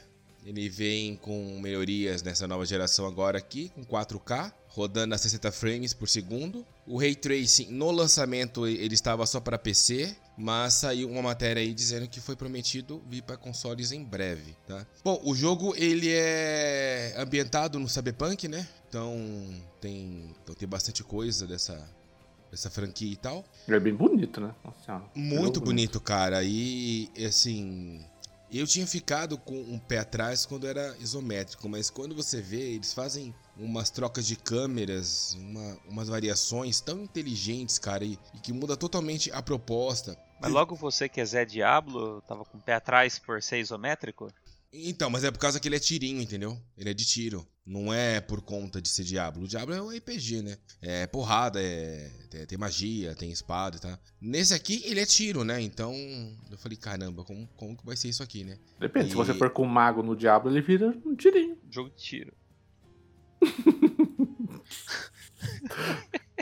Ou com arqueira, né? Se você for com Cara, arqueira. Cara, eu gosto de Diablo. Eu não gosto do 3 porque é um hack slash. Não tem nada a ver com Diablo. Eu não mudo o personagem. Estou numa sinuca de bico. Não, não tô numa sinuca de bico. É que você quer comparar Diablo 3 com essa porra aqui, cacete. Diablo não, 3 não, é jogo, lá, é. segue. segue o jogo. Ah, é. Tá vendo o vídeo com esse negócio de ah, tá, tá né, jogo. Tá... Ai, puta que pariu. Vocês podem me zoar, não posso zoar também. Eu tô brincando. Não se, não se irrite, não se Tá bom, mas não se irrite. Então bom, fala do jogo. Como o animal. Uh, então, assim, já falei que ele é de tiro, né? Então, como que funciona essa questão da movimentação? Com o seu analógico esquerdo, você vai movimentar o personagem e com o analógico direito, você vai mirar para onde você quer atirar. E você vai atirar usando o RT, né? Só que aí tem um detalhe muito, muito inteligente, né? Dá para você atirar é, de uma forma mais alta, de uma forma mais central do personagem. Se você segurar o gatilho LT, ele sobe um pouco a arma e ele consegue atirar quem tá no, quem tá no primeiro andar, assim, por exemplo, e você tá no térreo, entendeu? Ou então, porque é o seguinte, ele é, tem uma opção de você fazer uma cobertura. Similar ao que tem no Gears, que você abaixa encostado em alguma coisa. E, e, e aí ele vai subir a arma por cima, assim, dessa parte que você tá se protegendo e atira os inimigos. É muito útil. Não no começo do jogo, porque o começo é bem tranquilo. Só conforme você vai passando, assim, o jogo fica cada vez mais difícil. Uh... Mas, é, mas é, é meio que intuitivo, assim, de fazer o um negócio? Porque pra mim já então, pareceu meio confuso, eu, tipo... Então, no começo parece confuso, tanto que o jogo ele traz para você... É assim, eu acho que esse começo mais fácil do jogo é proposital justamente para você conseguir entender que lá na frente vai ser uma coisa muito muito foda, vai vai pingar monstro, robô, ET de um monte de lugar, entendeu? Então, tanto que um que meus pontos positivos são, sim, ele é muito divertido de jogar, muito mais em coop do que do que solo. E a mecânica, ela é simples e ela é eficiente, porque Cara, sabendo usar a arma, sabendo a, a, a aprimorar a sua arma, tá com as armaduras corretas, tá com tem uns uns gadgets que você vai equipando no seu personagem, cara, você fica muito, você fica muito forte. Agora, a questão do ponto negativo dele, que eu acho o seguinte, ele pega na campanha, que ela é fraca, assim, você é um escravo, né, no modo no modo prático de falar, porque você foi é, porque você foi contratado por uma empresa que chama é, é chama Ascent, né? E aí, só que logo no jogo, logo no começo do jogo ele fala que você foi contratado para essa Ascent, mas na verdade é, é como se fosse um escravo. Você vai trabalhar até você morrer ou você continua trabalhando eternamente pelo resto da sua vida, né? E aí, aí você vai Aí vai acontecer um monte de coisa que eu não posso falar que senão é spoiler. O... Ele tem muita série quest, bastante. Mas é muito repetitiva. É tipo, vai pegar um item lá, vai salvar tal pessoa, ah, vai matar tal cara. É sempre assim. Todos, todos os NPC. Só muda mesmo a fala em si, né? E nós tivemos aqui, assim, por uma. É, é, um pecado, vamos dizer assim. Nós tentamos fazer uma live desse jogo, né? Juntamos quatro pessoas, que o cop tanto local como online é até quatro pessoas e tal. E nós tivemos muito Caramba, problemas. Até o local? Então, e eu não testei no local, mas quando eu li na internet dizem que os dois estão com problema, tanto o local como o online. Nós tivemos muitos problemas, assim, não conseguíamos nos conectar e ficava travado o, o som dos tiros, mesmo já tendo acabado o, o tiroteio todo. Teve, teve gente que a gente tava andando de costa, teve então gente não ficou que... invisível. É, teve o Telmo do, do do Game Mania, só já aproveitar e mandar um abraço pro pessoal do Game Mania. Ele ficou invisível, então a gente sabia ele quando saía bala. Ele tava tirando num lugar, ah, o Telmo tá aqui. Então, sim, foi. E foi bem complexo. Então, assim, caía do nada. Foi parecido, mas, assim, muito mais grave do que a gente teve no Outriders, né? Que no Outriders a gente conseguia jogar, caía, mas aí depois você voltava. Aqui não, aqui ficava nesse negócio mais complexo e tal. Ficou eu, foi eu, o Guga, o Thiago, que, que, trabalha comigo também, até mandar um abraço pra ele também, que sempre escuta a gente, sempre tá na live, e o Thelmo do Game Mania. E foi bem complexo, cara. E teve um outro caso também do Morpheus, do nosso companheiro aqui do Multitap. Ele tinha começado Tava jogando bastante isso aí, né? Então, ele tava jogando a campanha, a gente tava praticamente junto, assim, cada um no seu, tava jogando, tava jogando junto e tal. Aí ele marcou de jogar com, com um pessoal, com o Couto, né? E ele fez a live com o Couto, jogando no mundo do Couto. Quando ele voltou lá pro mundo dele, cadê a campanha dele? Zerou. Ele perdeu a campanha inteira por ter jogado online. Que beleza. Aí ele falou: ah, deixa quieto, não vou jogar mais isso, vou dropar. E não jogou nunca mais. Tanto que é, saiu por esses dias uma uma, hoje? Hoje, né? Uma grande atualização que. Cara, se você ler a lista do que eles estão arrumando, praticamente relançaram o jogo. e sério. E é, todo o problema esse é que muita gente já foi. Já né? dropou. Eu mesmo, assim, eu tô. É que tá bugado, inclusive, o tempo que eu tenho de jogo no videogame. Por causa que ele não sai lá de 13 horas desde faz. Eu joguei pra caramba, né? E. Assim, é, você roda o Quick Resume pra ver se atualiza? Cara, eu fechei. Ah, tanto que no. Tanto que o quiz é o tanto que o quick resume para mim, ele dava problema. Quando eu tentava, quando eu voltava pro jogo pelo quick resume, ele travava o jogo. É assim, tinha vezes que ele não salvava, tinha vezes que ele não, e tinha vezes que não carregava as próximas missões. Eu tinha que voltar e começar de novo. Então, com, ele, é, com esse jogo, eu tinha desistido já de estar tá usando o quick resume, né? E, mas é, é um pecado, cara, porque assim, esse jogo ele é muito divertido. Ele, assim, ao meu ver, ele foi feito para ser jogado em cope, né? Só que aí dá esse bando de problema também, aí desanima muito e é, e é aquilo que a gente brinca, né, do, do Outriders, né? Ele, é só porque tá no Game Pass, o pessoal joga, joga, joga, dá um mês no máximo, pum, já é, não joga mais. E esse jogo... A gente não brinca não, a gente fala sério. É, é. e aí, no caso, ele lançou 29 de, de julho. Estamos indo para dia 20 de agosto. Depois de 20 dias que o jogo é lançado, tava no hype do pessoal tudo, daí dá isso tudo, então aí acaba desanimando um pouco, né? E é, perde, perde o lançamento, né? Eu acho o cara que, que jogou é, é ruim não volta pra é, então, de novo. É porque aqui a, a, a, primeira impressão sempre é que fica, né? Então, é, eu insisti nele e tal, ele é, assim, ele frustra também, porque o jogo tem horas que você, uh, como pode dizer, e tem horas que parece que não é que ele é difícil, ele joga mais inimigos. Então não é que, assim, não é que é um boss difícil. Tem, tem, tem um boss que vem com 30 negros junto com ele. Em vez de o boss ter mais, ter, ter mais dano, alguma coisa assim, não. Vem um cara com mais 30. Eu acho que teve um boss só que veio sozinho e que eu tive muito problema. Foi uma aranha. E, mas sim, fora esse, era mais porque tinha muita gente na tela e que eu não conseguia me proteger do que a dificuldade com. É, com ele, escala, ele escala a dificuldade multiplicando inimigo e não trazendo combate de forma criativa. Né? Exatamente. Né? E uma coisa que eu senti muita falta nesse jogo, cara, você anda, anda, anda, anda. Sim, tudo bem que depois do tempo você libera o táxi, né? Tem o metrô que é gratuito e tem um táxi que, que, que, é, que custa mil moedas. É, é, é um táxi. E você pega lá, acho que é o direcional direito, e segura ele. Aí você fala para onde você quer ir. Tanto que na live te brincou, né? E se é de Google Maps ou, te, ou se é de Waze. E. Só que custa mil moedas. Então, assim, para quem tá começando agora, mil moedas é muito dinheiro, entendeu? Depois de um tempo que você vai farmando e tal, aí você fica lá com seus 300, 400 mil, aí fica mais tranquilo. Mas mil moedas de cara, porque você anda, anda, anda, anda, anda, aí você fala com carinha, aí você volta, volta, volta, volta, volta. Sim, não tem um puzzle, não tem nada que você tem que quebrar a cabeça, é só anda, atira, anda, atira, anda, atira, entendeu? É muito, é muito da mesmice. Isso também quebra um pouco, entendeu? E, e vocês falam mal lá do Outriders, mas tinha algumas coisas que traziam mais jogabilidade, que tinha um tinha uma coisa diferente entre uma fase ou outra, entendeu? E por mais que mude um pouco da ambientação, porque grande parte do mundo do Cyberpunk, ah, é, desculpa, grande parte do mundo do The Ascent, ele é no escuro. A não a não ser quando você tá dentro de algum prédio, alguma coisa, e que fica mais claro. Mas sim, você tem aquela impressão que você está sempre no mesmo lugar, entendeu? E você anda, tira, anda, tira, anda, tira, fica muito enjoativo. Então. Ah, e é um universo tão rico, né? De visual, né? O próprio Cyberpunk 2077 aí é o grande expoente, né? De, de, de, visual, né? De como é possível explorar esse mundo. Tem cada inimigo muito bem feito, tem, tem os robôs gostoso de matar, sabe? Tem umas. Tem uns. Você fala, meu, que da hora foi matar esse bicho aqui. Mas aí depois eles vêm, aí eles mandam cinco desses de uma só vez, só pra, só pra falar que é mais difícil. Aí você passa num lugar, é, aí, assim, eu tenho o costume de passar matando todo mundo, os inimigos, né? Eu vou lá, falo com o Zé Lelé. Aí quando eu volto, todo mundo voltou. Aí você passa todo mundo matando todo mundo de novo e você vai.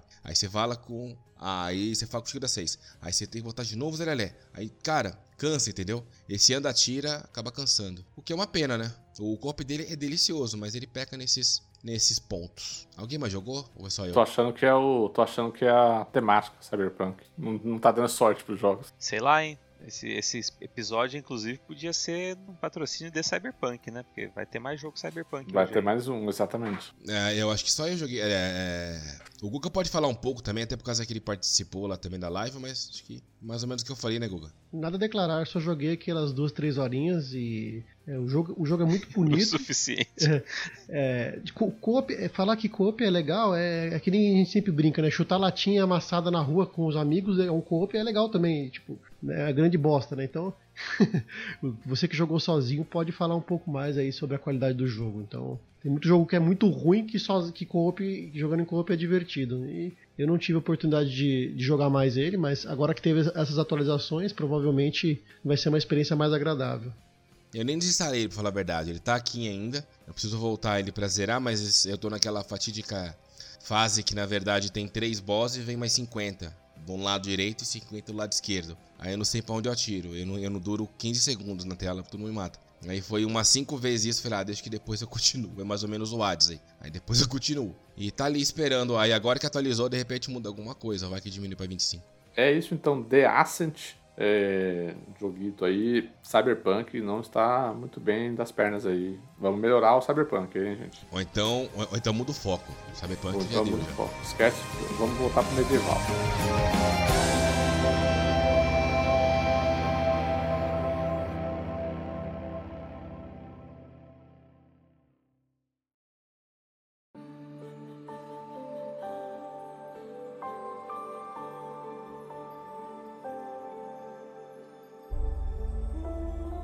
Bom, vamos para o segundo bloquinho aqui então de jogos mais rapidinhos, né? O nosso o segundo segundo patamar da prateleira aqui. João, você quer começar, João? Pode ser, pode ser. Posso falar do próximo aqui. Como o Rodrigo acabou de decretar, tem que acabar o Cyberpunk, vamos trazer mais um jogo de Cyberpunk.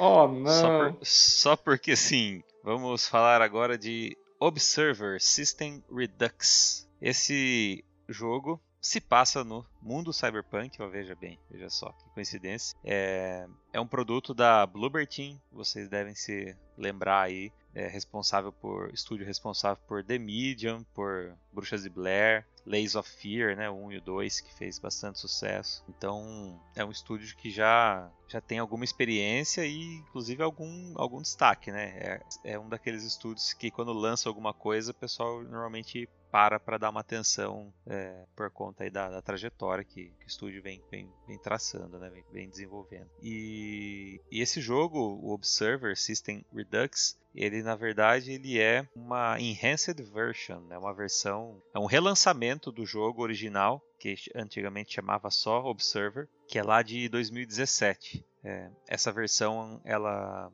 ela foi lançada em novembro do ano passado, junto com os consoles da nova geração, né, da geração atual. Então, foi um jogo de lançamento do, do Xbox Series X e do PlayStation 5. E, e o que me atraiu, né, o que me chamou a atenção para querer jogar foi justamente essa busca por, por jogos é, enhanced, né, por jogos que, que fazem uso aí da, do hardware mais novo e do hardware mais potente que a gente agora tem em mãos, né? Eu tô então, nesse hype também, João. Foi por isso que, que eu fui atrás e, a gente fez o contato lá e a Bluebird Team mandou o jogo para a gente avaliar. É, basicamente, esse jogo ele melhora é, os gráficos e adiciona um pouco mais de história na versão original de 2017. É, Pô, essa, essa, essa versão atual é muito bonita, cara. Depois vocês procurem aí imagens e gameplay. É, vale, vale muito a pena, assim, visualmente ele é, ele é muito bonito. É, ele é um jogo que é... transpõe muito bem o clima cyberpunk também, né? Total, né? Total. Nossa, aquele, total. aquele neon roxo, aquele neon verde. É, a estética, né, cyberpunk, ela é retratada é, muito, O menu, bem. o HUD, esse negócio muito louco. Tudo, as fontes, né, a fonte uhum. de texto, a, cidade. Ele tem muito ambiente fechado esse jogo. É, tem, ele se passa grande parte aí dentro de um prédio, dentro de um conjunto de, de prédios. Então a parte de dentro dele é cheio de placa de neon, é, a, as portas é, a campainha da porta é um equipamento é, instalado na, que você é como se fosse um interfone, né? Você chama para conversar com quem está dentro do apartamento e ele tem todo todas as luzes, todo o tecladinho brilhante. Então ele tem tem muito de, de cyberpunk assim no, no visual mesmo. Esse jogo ele se passa na Polônia em 2084. Veja bem, o Cyberpunk aqui não é o 2077, ele é o 2084 ele, ele, é um, ele, ele se, se enquadra aí no cenário cyberpunk e sci-fi, né, de ficção, de ficção científica. É um jogo em primeira pessoa, na perspectiva de primeira pessoa, que você controla aí um detetive chamado Dan Lazarski. É o, é o cara da capa do jogo, aí se você pesquisou alguma imagem aí, você vai ver um tiozinho. E você, é, você comanda esse, esse personagem, o detetive, e, e basicamente em termos de gameplay, é, você vai tentar desvendar uma série de, de homicídios aí, o que é está acontecendo no, no mundo. Então, nesse mundo cyberpunk, é, você tem todo aquele aquilo que você espera, né? A questão de implantes, questão de das pessoas terem é, próteses, partes do corpo cibernéticas. Então isso é comum você você encontrar. E aí você vai para esse você vai você começa o jogo dentro do carro, né, conversando com a central de polícia, e rola uma, uma cena no condomínio onde mora seu filho. Então, basicamente, esse é o, o plot inicial e você vai, a primeira coisa do jogo, você está no carro, pega essa ligação e vai até o, o, o prédio e justamente é o seu filho que está pedindo ajuda e quando você chega tem um corpo no, no, apartamento do seu filho. Então o primeiro dilema do cara é tentar descobrir se aquele corpo sem cabeça é o filho dele ou não. É, essa é a primeira coisa que você faz no jogo. E como que é a questão de gameplay dele? É, bom, já falei que, que Bluebird, Bluebird Team era responsável por The Medium, Blair Witch, Lays of Fears e afins, você já deve esperar que esse jogo aqui também eh, siga essa parte de terror, né? Também tem essa atmosfera de survival horror. Não deixa de ser verdade, é também uma das é um dos, é um dos climas presentes aqui nesse jogo. Em termos de mecânica, conforme eu disse, você controla o Dan em primeira pessoa e você tem três tipos de visão né, por, por ser um, por ter um implante cibernético no seu corpo, na sua visão. Você, você tem a própria visão normal, que é a tradicional, é o que todos que nós temos, e você tem duas camadas, vamos dizer assim. Com o gatilho da direita, você ativa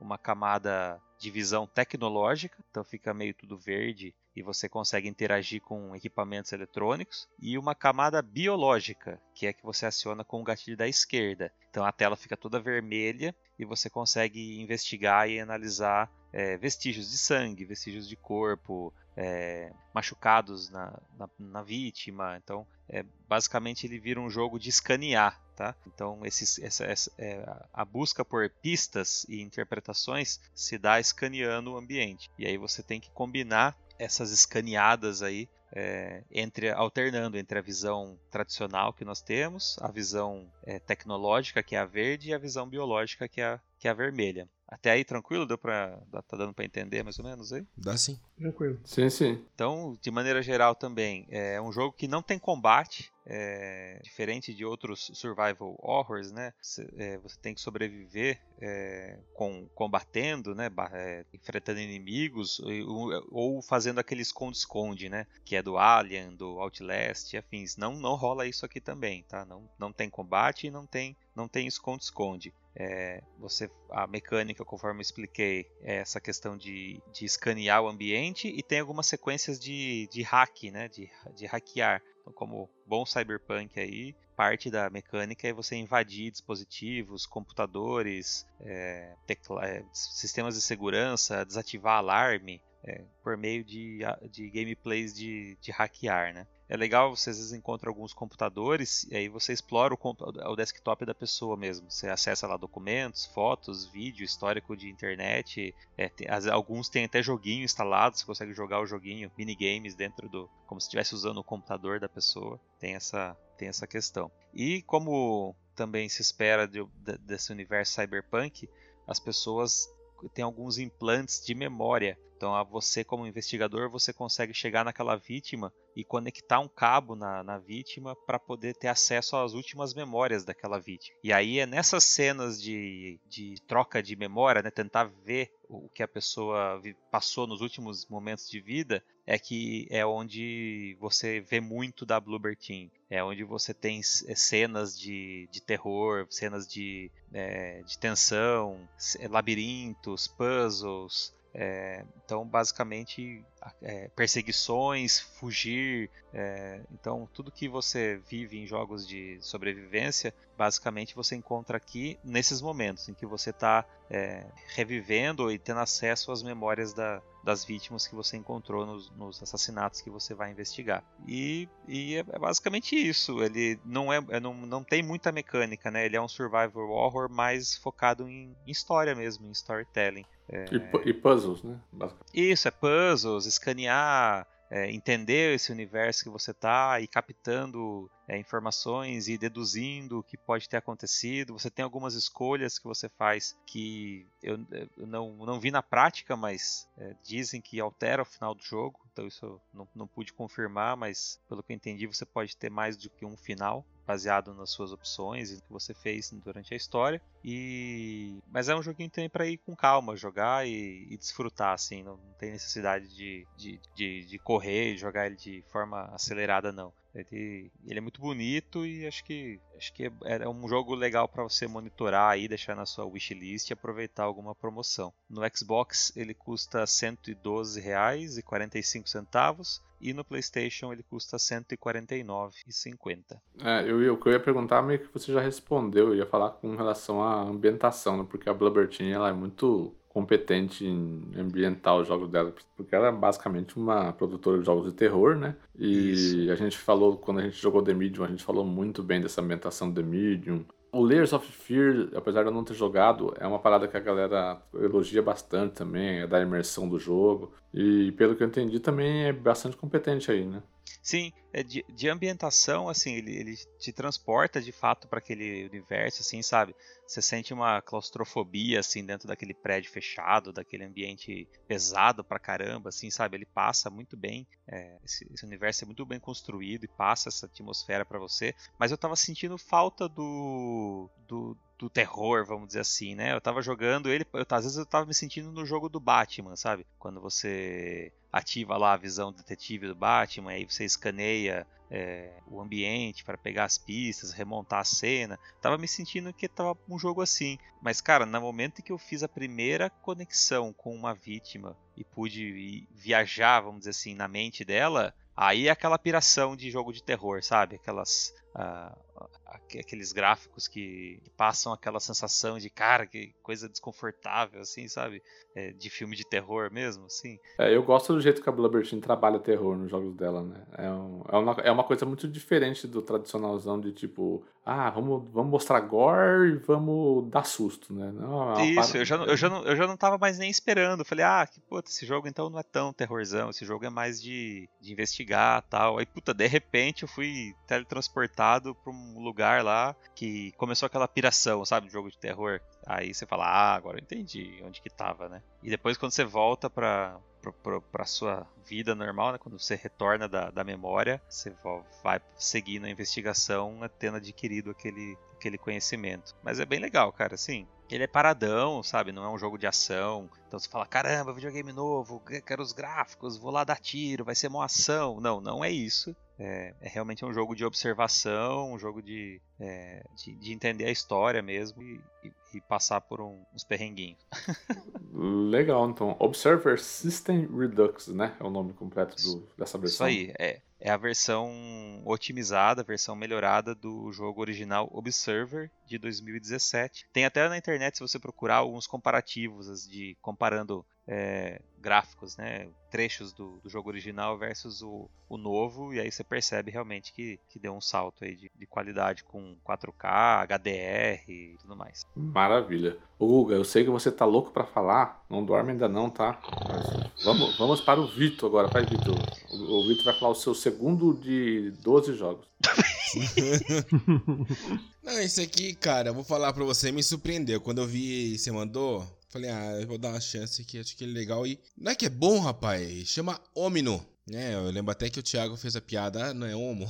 Não, é Omino. Né? O sabão Homo. Não, não é. Omino. Ele foi lançado para PlayStation 4, para PlayStation 5, Xbox One, Xbox Series, Nintendo Switch, que eu acho que é a plataforma perfeita para ele, e PC. E ele tá incluso no Game Pass também, tá? Ele foi lançado também no dia 29 do 7, igual o The Ascent. E ele foi distribuído e desenvolvido pela estúdio Inkfoss. Inkfoss. Uh, é o seguinte, você é um, um aventureiro, tá? É, ele, tem, ele tem visão terceira pessoa, né? E você sai em busca de, de conhecer o que está à sua frente né? E você se depara com um bichinho que vai com você. Você não sabe qual é a dele, ele, ele não sabe qual é a tua, mas vocês estão indo juntos e um ajuda o outro. E aquilo vai, aquilo vai melhorando, né? Aquilo vai avançando, né? Evoluindo, tal. Né? Ele é baseado muito na mecânica. Ele tem uma história simples, mas é, eu vou falar para você que o finalzinho é bem emocionante. Uh, uma coisa bem, bem interessante aqui é que tem um monte de, de, de animais no jogo, cada um com a sua maior diversidade, você não tem ideia. Só que você não bate neles e eles não batem em você. Sabe o que você faz com eles? Vocês brincam um com os outros. Então você Olha. tem que você tem um, é, então você corre junto, tem um, é, é, tem um outro que você assusta ele, tem um outro que você fica brincando de pega-pega. Então, é, dentre as suas, dentre seus objetivos de cada fase que você que você está passando, você tem que achar todos esses animaizinhos, você tem que brincar com eles. Então, a única forma de você morrer nesse jogo é caindo no precipício. Fora isso, você não morre. Ele é, ele é. Como é que ele é? Visão de cima, primeira pessoa, terceira pessoa? Isso, é terceira pessoa. Explica aí o terceira. Terceira pessoa. Uma câmerazinha, tipo, tipo o quê? É tipo normal, é. Tipo assim. normal. Não, tipo é uma normal. terceira pessoa. É uma terceira pessoa, né? Assim, é, assim no meio dessa tela. É uma, câmera em cima, é uma câmera em cima do ombro, mas muito em cima do ombro, assim, sabe? Muito, muito pra cima. Olha, eu acho que é bem no meio da tela, na verdade. Acho que nem é em cima do ombro. Ah, não, ah, é? tá. É, é, é, é, nos dois, assim. Pô, tá no meio da tela, tá?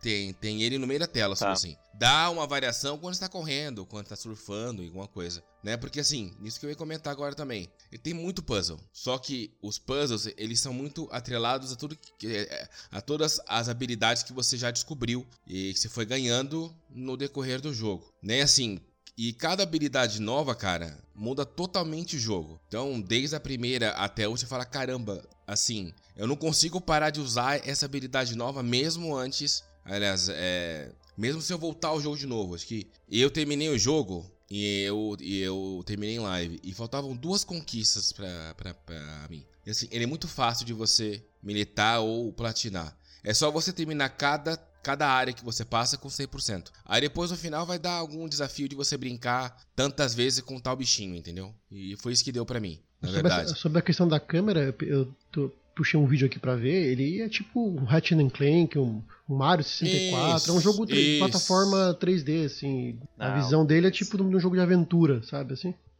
Pra ficar mais, mais é claro aí pra galera claro. que tá ouvindo. E assim, e tem muita exploração. Então, dá para você ir no modo Vito, que diz o Gustavo, que é o modo ruxador? Dá. Você tem, tem, tem uma área, você tem que chegar a tal ponto e dali você vai. Só que antes de você passar uh, essa determinada parte, vamos supor, um corredor ou, ou pular de uma parte para outra, ele fala na tela: você está saindo da área tal e tantos por cento da área concluída. Aí dá para você voltar e terminar ou você continua o jogo, né? E se você e, e, e, e cada vez que você faz esse mapa 100% bate conquistinha ou troféu. Entendeu? Eu assim, ele é muito divertido. Eu, é, e tanto que eu acho que o único ponto negativo dele é que os controles deles é que os controles não são tão responsivos como, como você precisa. Porque tem hora que você precisa pular, tem que dar um dash, tem que voar e tem que, tem que deslizar e tal. E às vezes você faz o comando e ele não responde. Aí você tenta de novo, aí você vê que na verdade. Sabe quando você manda pular o boneco?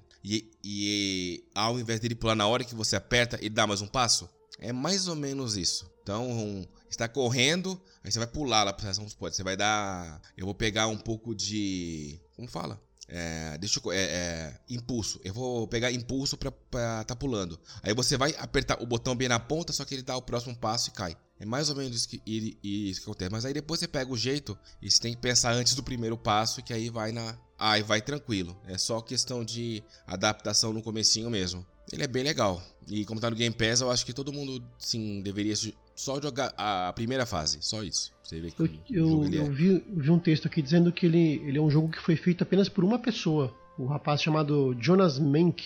O jogo fez, fez sozinho o jogo, cara. Lá no. E. Eu acho que ele fala, acho que dentro do jogo, acho que um pouco antes dele. Um pouco antes de acabar, tem uma. Tem um item que você faz uma interação. E ele dá um texto ali. E ele fala isso, fala, olha, o, o jogo. Não, não. No final, no começo. Antes do começo do jogo, ele fala: olha, esse jogo ele foi feito por uma pessoa só. E ele demorou, acho que 5, 8 anos uh, pra ser feito e tal. Então, curtam aí e tal. E eu, e eu espero que vocês gostem. Então. É muito legal. É, eu tô vendo aqui o gameplay dele e além da arte ser muito bonita, ele é bastante clean, assim, né? Ele não tem HUD é, ele é bastante minimalista, assim, na, na, questão dos comandos. Você chega perto do lugar, em vez de aparecer um botão pra você apertar, é como se fosse o, os botões de face, só que é só, um, só uma bolinha, assim, pra mostrar qual que você tem que apertar, né? Isso.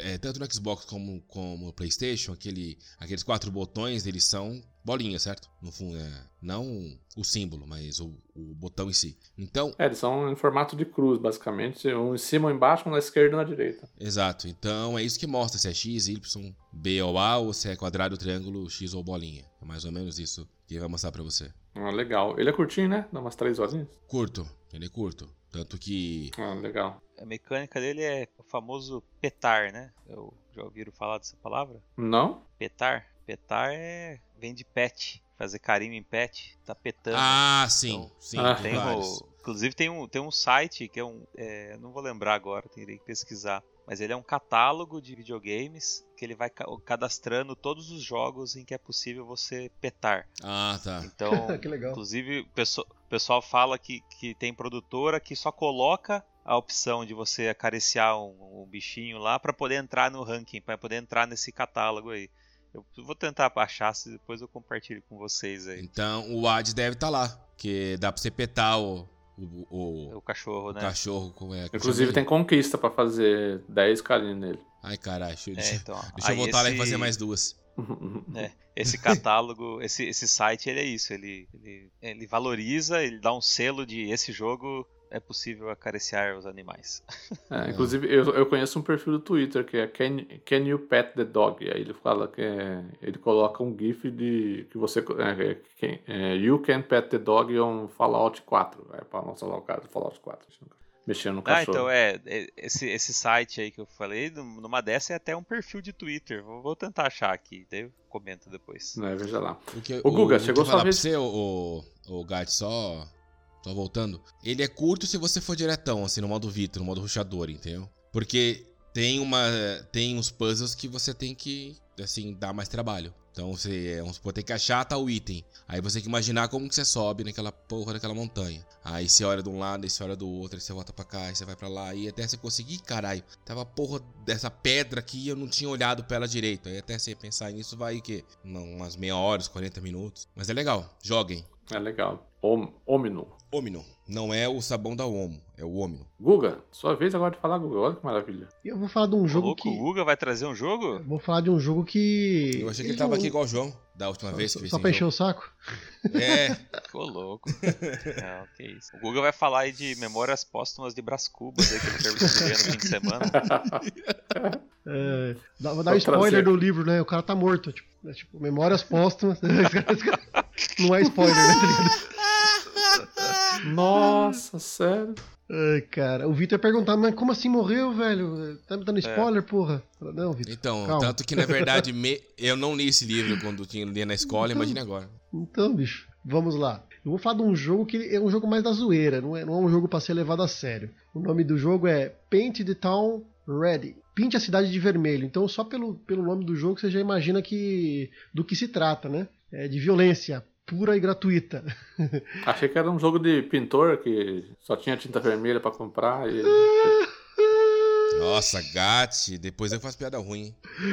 Ó, ele foi lançado dia 29 piada de julho ruim, de 2021. Piada ruim move o mundo. É, ele é um jogo que estava naquele, naquele programa de Early Access da, da Steam, né, desde 2015, e só agora em 2021 ele veio a ser, a ser é, completado o seu desenvolvimento, né? Ele foi desenvolvido pela Southeast Games, é, lançado para Xbox One, Xbox Series, PlayStation 4, PlayStation 5, Nintendo Switch e PC. Né? Uh, nos consoles Xbox ele está saindo a R$ 74,95. Uh, nos consoles PlayStation está R$ 104,90. Para Nintendo Switch está R$ 101,95 e para PC na Steam está saindo R$ 34,99, né?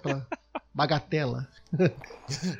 Ele é um jogo que tem um visual meio, meio Minecraft. É, assim, não chega a ser tão quadriculado assim, então é meio é, pixelizado, né? É, é uma imagem até que legal, com a diferença que as faces dos personagens têm expressão um pouco mais detalhada. É, o Vitão até comentou que ele achou que parecia aquela. Vocês lembram do. Como que chama, cara, aquele jogo do. Putz, deu branco, cara. Lembra aí, Vitão? Que você comentou comigo. Não, eu falei que parecia. Max Payne. Lembra? Não, isso, lembra, isso. o Max ah, tá, Payne, tá, os primeiros Max Payne isso. que tinha aquelas faces exageradas, aqueles rostos cheios de expressão, sabe? O Vitão falou, nossa, lembra o Max Payne. Aquele... E é mais ou menos isso, só que em alta resolução.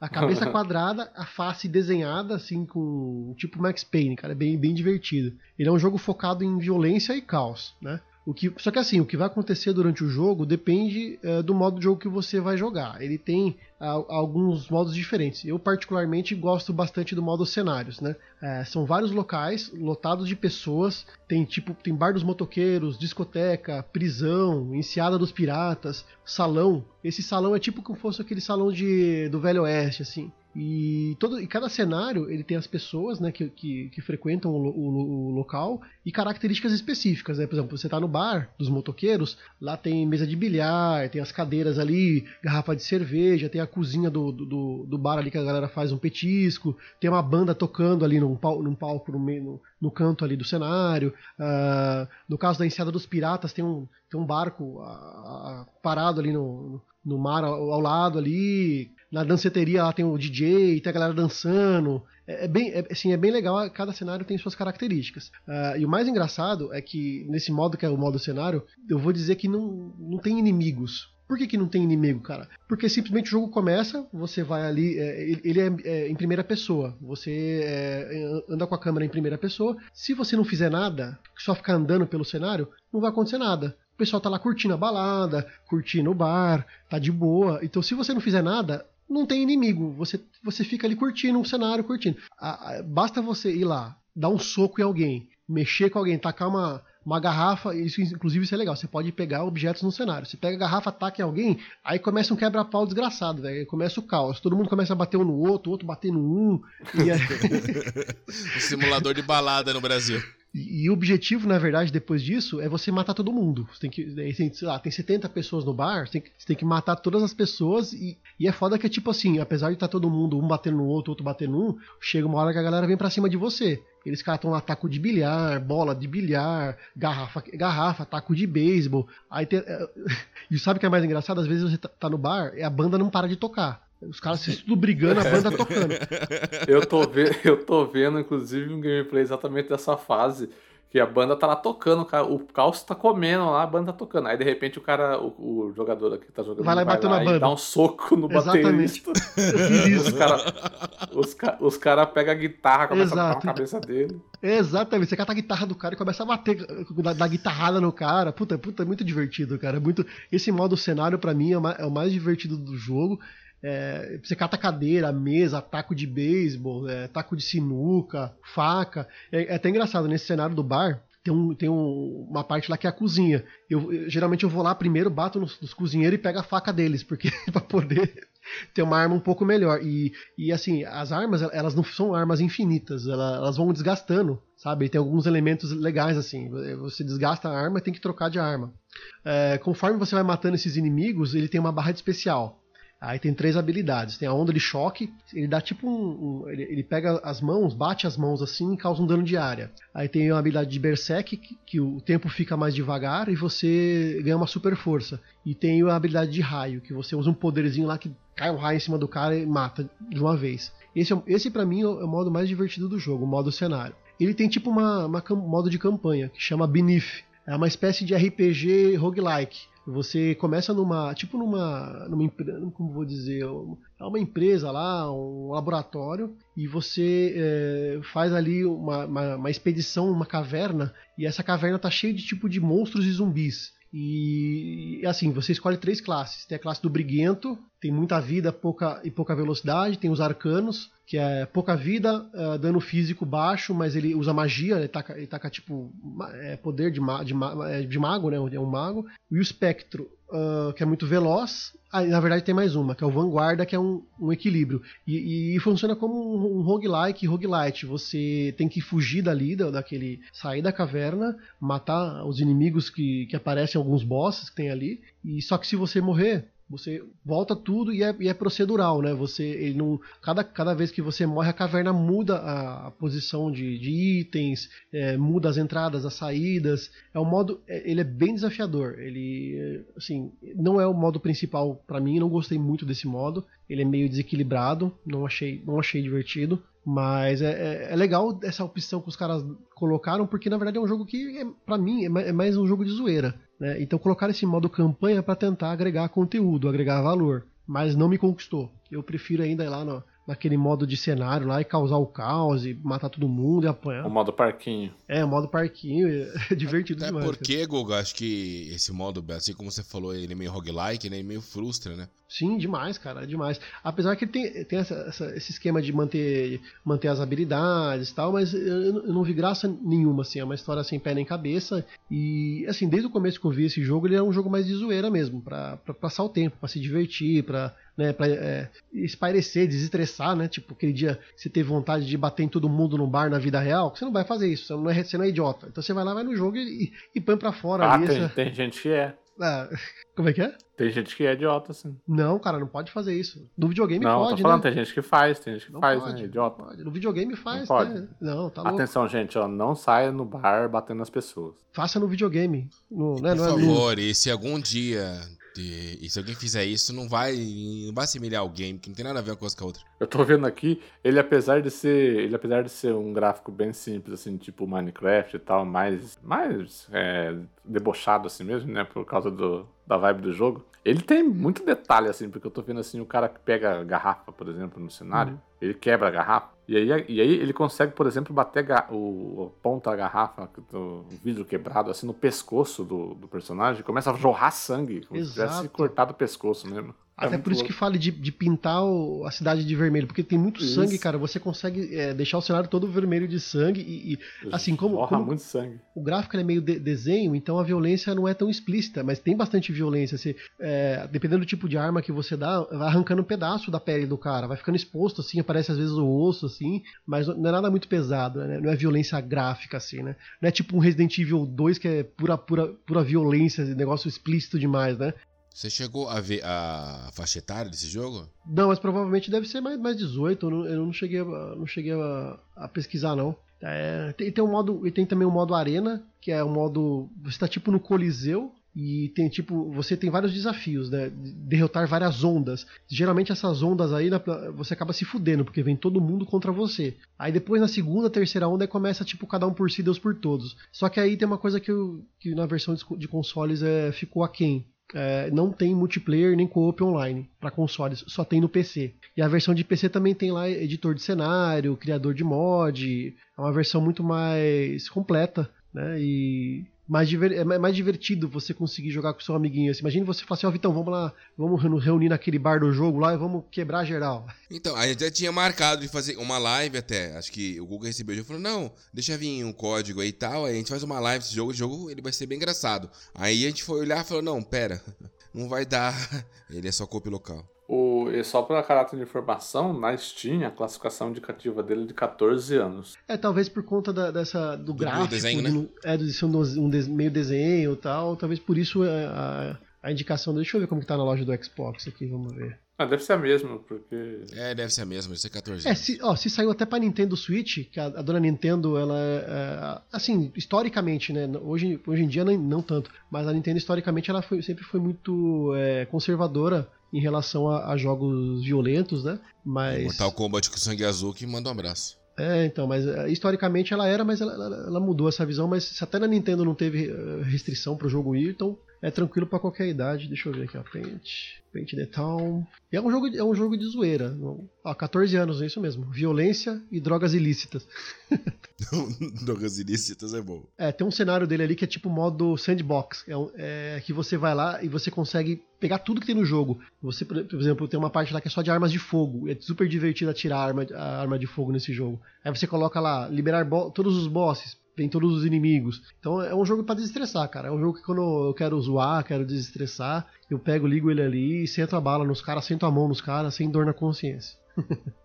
E, e, e, outra coisa que é interessante é aquilo que eu comentei, de tipo assim, o jogo ele não obriga você a ser violento. Se você não fizer nada, não acontece nada. Tipo assim, ele diz muito respeito do, do, sobre o jogador. Porque no modo campanha não são, não são humanos né, que você tá batendo, matando. No modo campanha são tipo zumbis, é, monstros. E o modo cenário, se você não fizer nada, não acontece nada. Tipo, é, tem até, tem até um, um negócio interessante de fazer. Dar um jogo pra uma pessoa assim e falar, olha, joga esse jogo, não explicar ver se ela vai querer arranjar briga, vai, se ela vai ficar de boa, né? O negócio até comportamental, né? Ó, tá aqui no cenário. E ver se o cara vai querer arranjar briga, né? Ó, dá pra chutar, dá pra socar. Vamos socar aquele cara lá?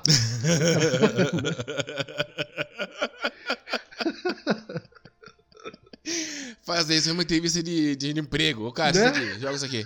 Joga isso aqui pra ir um pouquinho. Pode crer. Dependendo da situação, o cara sair diretamente preso. Chama a polícia pro cara, psicopata. Exatamente, fala, filho da puta, por que, que você bateu no cara? Eu tava de boa, tava os caras no bar de boa tomando uma ali, o cara a banda tocando. que você foi lá dar um coice no baterista da banda? ai, ai. Ai, caralho.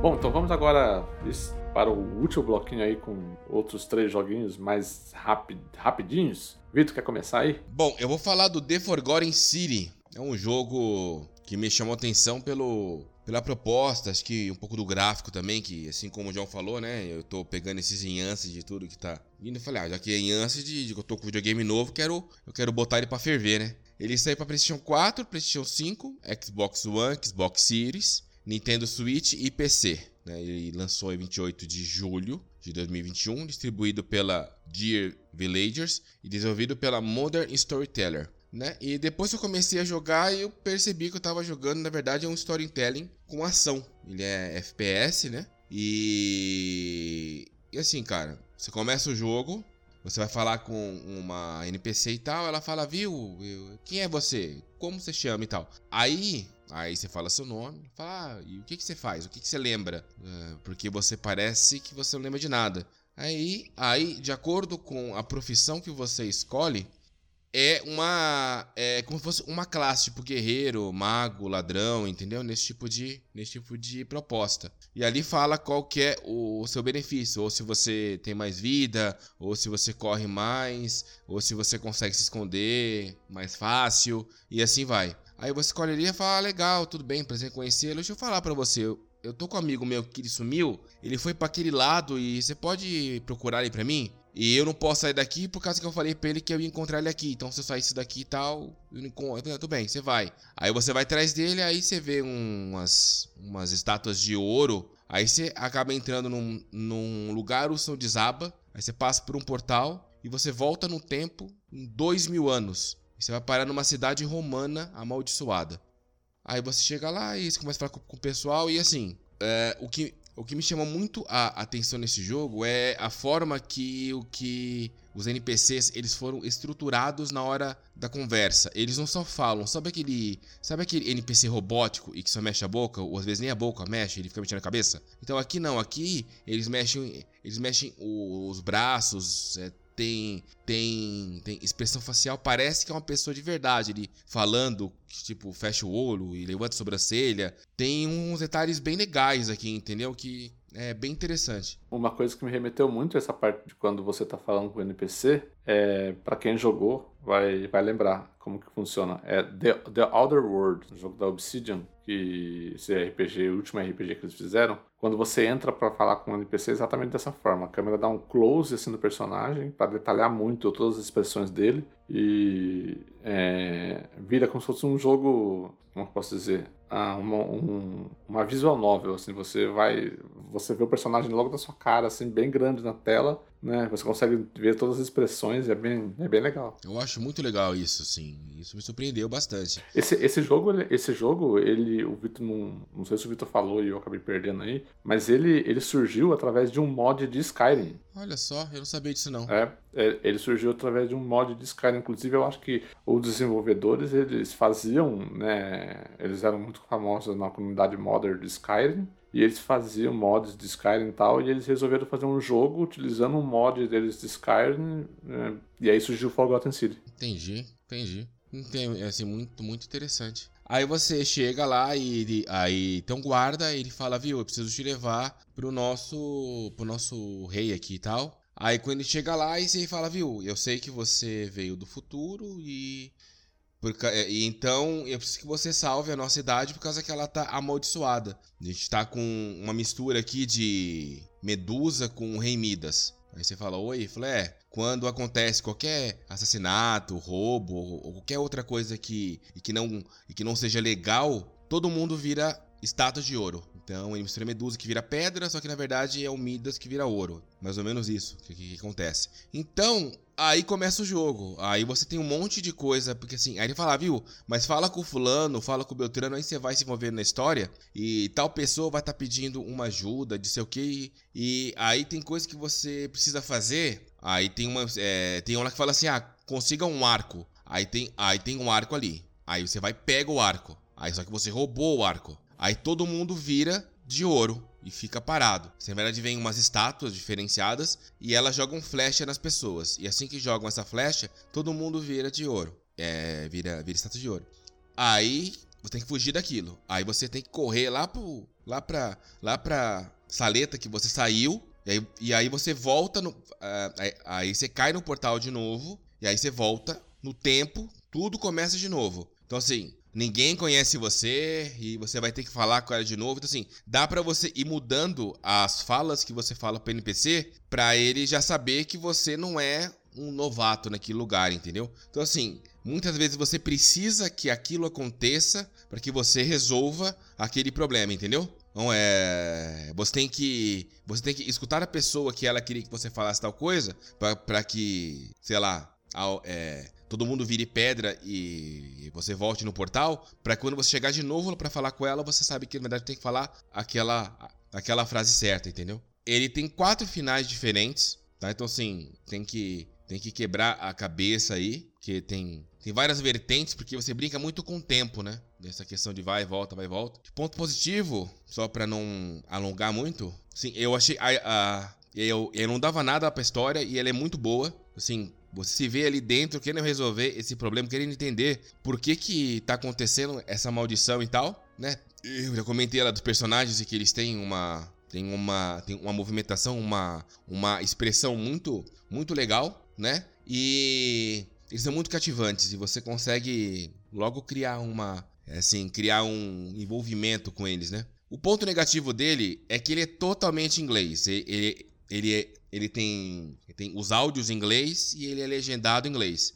Não é um inglês difícil, mas é complicado. Assim, o que ajuda muito para você conseguir entender um pouco do dialeto é que eu tenho a mania de estar de tá seguindo a dublagem junto com a legenda. Até para treino de inglês que, que eu faço aqui. Então, às vezes, tem uma movimentação ou outra do personagem em que cola com a palavra que ele tá falando. E, e, aí, com o gesto dele, você consegue pegar o que, que ele tá querendo dizer, entendeu? Então isso ajuda bastante. Mas para quem não tem noção nenhuma de inglês, vai, vai acabar sofrendo. E agora você falando, Gatti, eu tinha colocado e, e que eu achei a jogabilidade dele meio estranha é, por conta do FPS e tal. E aí, como você falou para mim que ele foi criado em cima de um mod de Skyrim, faz muito sentido. Porque a jogabilidade de você bater com as coisas é bem Skyrim mesmo quando você para pra olhar. Então aí fez muito sentido isso que você falou para mim dele ter sido criado a partir de um modo de Skyrim. É, filho, vem comigo que é sucesso. Bom, bora aqui agora pro meu último aqui, rapidinho. Eu joguei também nesses últimos dias um joguinho, olha só, de uma temática que a gente não falou aqui hoje, que é Cyberpunk. Ô, louco. Um De jogo novo? chamado Foreclosed, que em tradução meio que literal aí seria como algo como excluído, né? E faz muito sentido com a história. Um jogo desenvolvido aí por um estúdio chamado Antab Studios. É um estúdio que eu fui atrás para ver se alguns jogos se, já tinham feitos, mas é, nada muito de, lembrança assim. Grid, que não é um o jogo lá da Codemasters, né? Obviamente, de corrida. Amniotic, Jackspot Stadium e Smashel são os jogos que eles fizeram. Mas a, a, a, a publisher, né? É a Merge Games, que é a publisher que fez é, a distribuição do Alex Kidd in the Miracle World DX e o Streets of Rage 4 recentemente. Então eu fiquei bastante interessado é, por causa disso também. Foi lançado no, dia, no último dia 12 de agosto, né? Para PC, para Xbox, para PlayStation e para Switch. É, só só para introduzir, né? O que, que, o que, que é, é Foreclosed? Você é, encarna um personagem chamado Ivan Capnus, né? É um cara que ele vive numa metrópole bastante cyberpunk, assim, de ambientação, no ano de 2084, João, lá mesmo ano do, do, do Observer. 2084 venceu 2077. Um dia você acorda e você descobre que você foi demitido do seu trabalho, né? E a sua ID, né, que é tipo um cadastro seu lá, só que é totalmente digital, todo cibernético, você foi, ela foi cancelada sem nenhum motivo aparente. assim. Aí você, isso daí causa, por exemplo, bloqueios físicos e neurais dentro de você. Você não consegue acessar alguns lugares da, é, da cidade, você não consegue fazer compras, por exemplo, porque você basicamente não existe mais, né? Você, é, é, com, esses, com esses bloqueios. E aí a sua missão inicial é você tentar descobrir o que foi que aconteceu, né? E para você fazer isso, você tem que ir até o tribunal, né? Quer dizer, para você fazer isso não, depois que você descobre isso durante o jogo, você tem que ir até um tal de o tribunal, que é para tentar provar sua inocência, né? É, e como que e se eu tivesse que resumir Foreclosed em uma, em uma expressão, o que, que- do que se trata esse jogo? Ele é uma espécie, o próprio, a própria produtora diz com essas palavras, ele é uma HQ jogável. Por que é uma HQ jogável? De fato ele é. Ele visualmente, ele é muito bonito o jogo, a ambientação cyberpunk é bem legal. Eu acho que inclusive esse cyberpunk é bom para o jogo ser bonito, né? Porque todos os jogos cyberpunk que nós falamos aqui são jogos bonitos. É só combinar rosa com roxo com verde que fica bom. Fica bonito, né? Coloca uns neon, fica muito louco. Isso. É. A história do jogo ela se desenrola como se fosse uma HQ na tela, né? Você tem os quadrinhos passando assim, eles vão, eles vão encostando um no outro. É, é bem bonita a forma que eles, que eles mostram a história do jogo.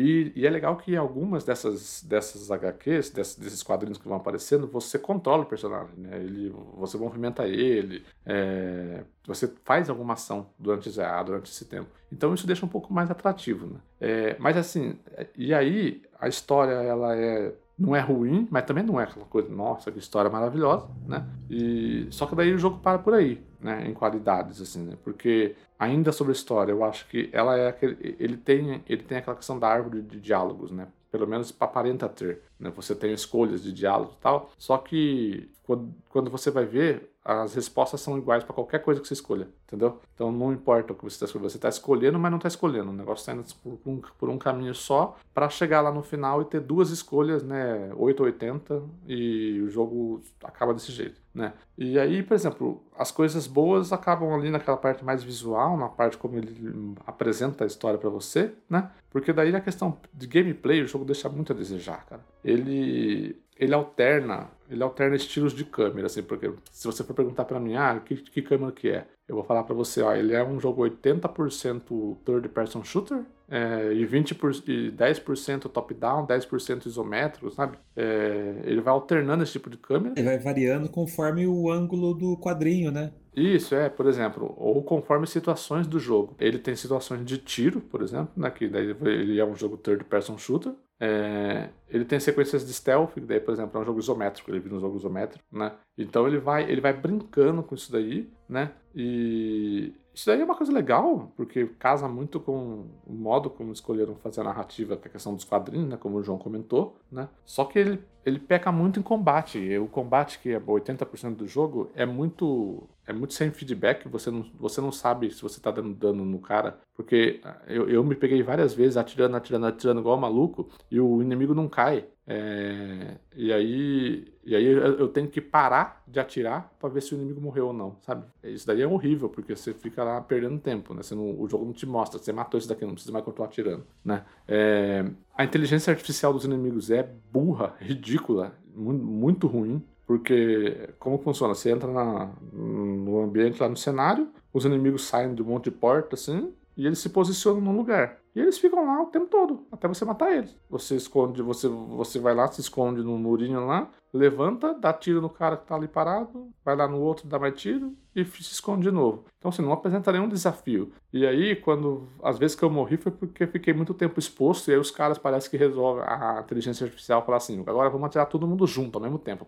E você morre, né? Mas desafio, assim, de, de inteligência artificial, de, de fazer você se deslocar pelo cenário para se posicionar melhor tal. Não tem nada disso. É muito, é muito raso, assim, a inteligência, a inteligência artificial dos inimigos. E aí, assim, a única parte positiva que eu posso falar do gameplay é a ideia que eles tiveram de. para utilizando os elementos do Cyberpunk que o João comentou, que é aquela coisa de implante, essas paradas, a ideia que eles tiveram de como você consegue, como você controla a sua vida e como você é, gerencia o, os poderes e, o, e, as coisas que você pode usar durante o, o combate. É, você tem implantes, né? Você tem implantes corporais e implantes dentro da sua arma. É, e aí, conforme você vai ganhando pontos de experiência, você consegue desbloquear coisas para você utilizar aí. Porém, você é uma espécie de, de é, homem cibernético experimental. Né? A empresa que você trabalhava estava testando implantes em você, você ficou com eles, é, esses implantes experimentais. E aí, o que acontece? Tem uma mecânica de, obviamente, você pode morrer de duas formas nesse jogo. Uma, uma forma é tomando tiro, né? E a segunda forma é abusando dos seus poderes. Porque conforme você vai utilizando, por exemplo, você acopla um, um, poder na arma, que daí quando você vai atirar, você ativa esse poder, que a arma atravessa escudo, por exemplo. Conforme você vai atirando enquanto esse poder está ativo, o seu implante, que é uma espécie, ele, ele é representado por um iconezinho de um chipzinho em cima da sua cabeça, esse, esse implante ele vai superaquecendo. E se você deixar ele superaquecer, você morre. Então, é, é uma forma do jogo não deixar você ficar abusando dos poderes, né? Você, você atira, atira, atira, a hora que tá quase superaquecendo, você para, se esconde, espera esfriar e volta de novo. Isso eu achei legal, mas se ele não tivesse todos esses problemas de gameplay, sabe? De tipo, ah, inteligência artificial burra, o, hum, esse pouco feedback de dano, né? é, a parte do gameplay é muito, muito, muito ruim, muito ruim, muito ruim mesmo, entendeu? Seria um jogo legal, seria um jogo bacana, seria uma, uma, uma novidade boa. Ele é criativo, né? É um conceito, é legal, visualmente ele é bonito, mas ele falha na execução. Às vezes é orçamento, às vezes é falta de experiência. Ele é criativo, visualmente ele é criativo. Né? Então é isso aí, Foreclose, ele saiu para PC, Switch, Playstation Xbox, né? No PC ele tá R$ 64,99, 65 reais na Steam. No Switch, novamente, eu acabei só vendo o valor em dólar canadense, se você puder ver aí, João, por favor. O PlayStation, no PlayStation ele tá, no, ele tá em promoção, tá? Nessas plataformas. No PlayStation ele tá ele, o valor normal é R$ 99,50 só que atualmente ele está R$ 79,60 para assinante da PlayStation Plus até o dia 26 de agosto, né? E no Xbox o valor normal dele é R$ 74,95 e ele está saindo R$ 59,96 até o dia 26 também. Switch é R$ 81,56. R$ 81,56. Tá em promoção também, não tá? É, acho, que é, é, acho que deve ser de lançamento, 10%. É isso aí, o original dele é 20%, é 101. Então esse valor aí é, é, é o promocional né, que você falou. Legal, então é isso aí, Foreclosure. Infelizmente, mais um jogo Cyberpunk que não acertou.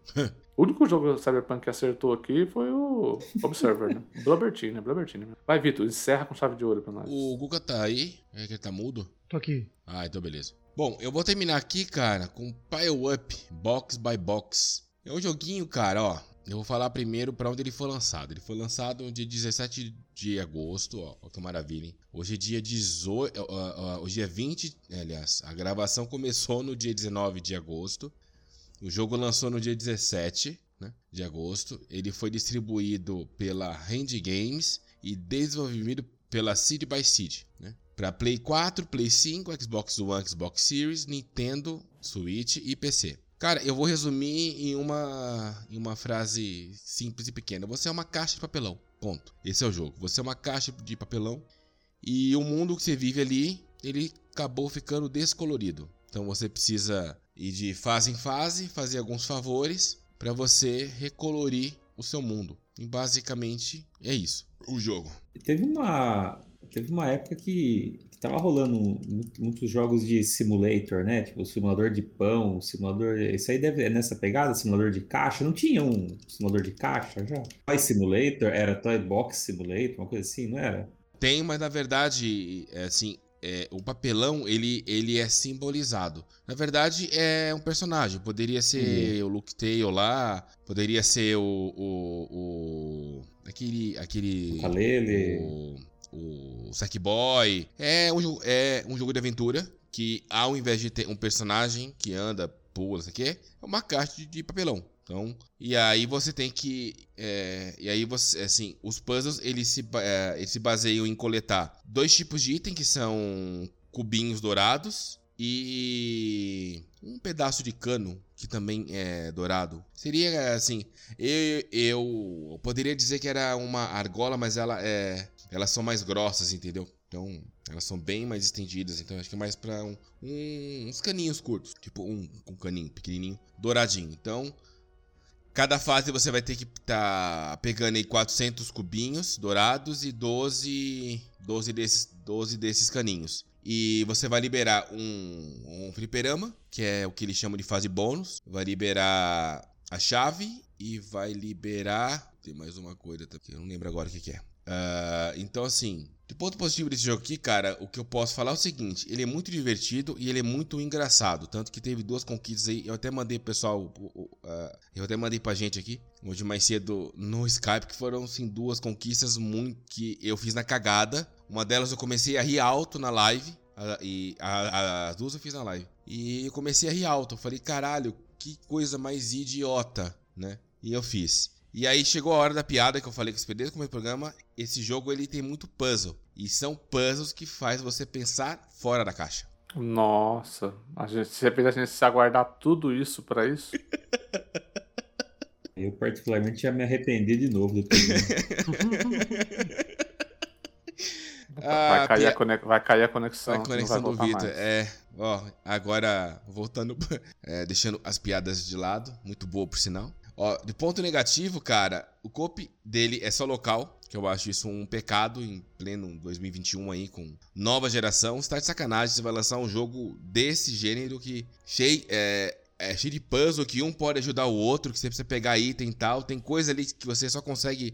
que fica muito mais fácil se você vai estar tá com. e com mais amiguinhos, porque um vai se empilhando no outro, né? Tanto que tem uma das conquistas que é você conseguir fazer uma pilha com mais de cinco caixas. Então tem vários tipos de caixas variadas. Tem uma que tem uma língua, tem outra que voa, tem outra que joga água. Então tem várias tem várias modificações de caixas aí que e que e que precisam delas para fazer é, para que se resolva os puzzles e tal. Só que ele é muito curto. São só quatro mapas tá? E depois você faz os quatro mapas, já acabou. Então, e a fase bônus, que são esse que, é, que são quatro que são quatro fliperamas, cada um em uma das fases que você libera. Só que esse só consegue jogar ele em cope. Você não consegue jogar contra a máquina, por exemplo. Você podia pôr uma máquina e sei lá, alguma coisa assim, mas não consegue. Você só consegue acessar esses fliperamas se você estiver em modo cope. É isso, é um jogo simples, Acho que pra passar a hora, igual o jogo do Google aí, o, o de pintar todo mundo com tomate. Uh, esse aqui, esse aqui, você, você, vira, um, você vira uma caixa, vai, vai, vai empilhando outras caixas e passando por vários lugares e tal. Ele é bem divertidinho. Curto, mas é divertido.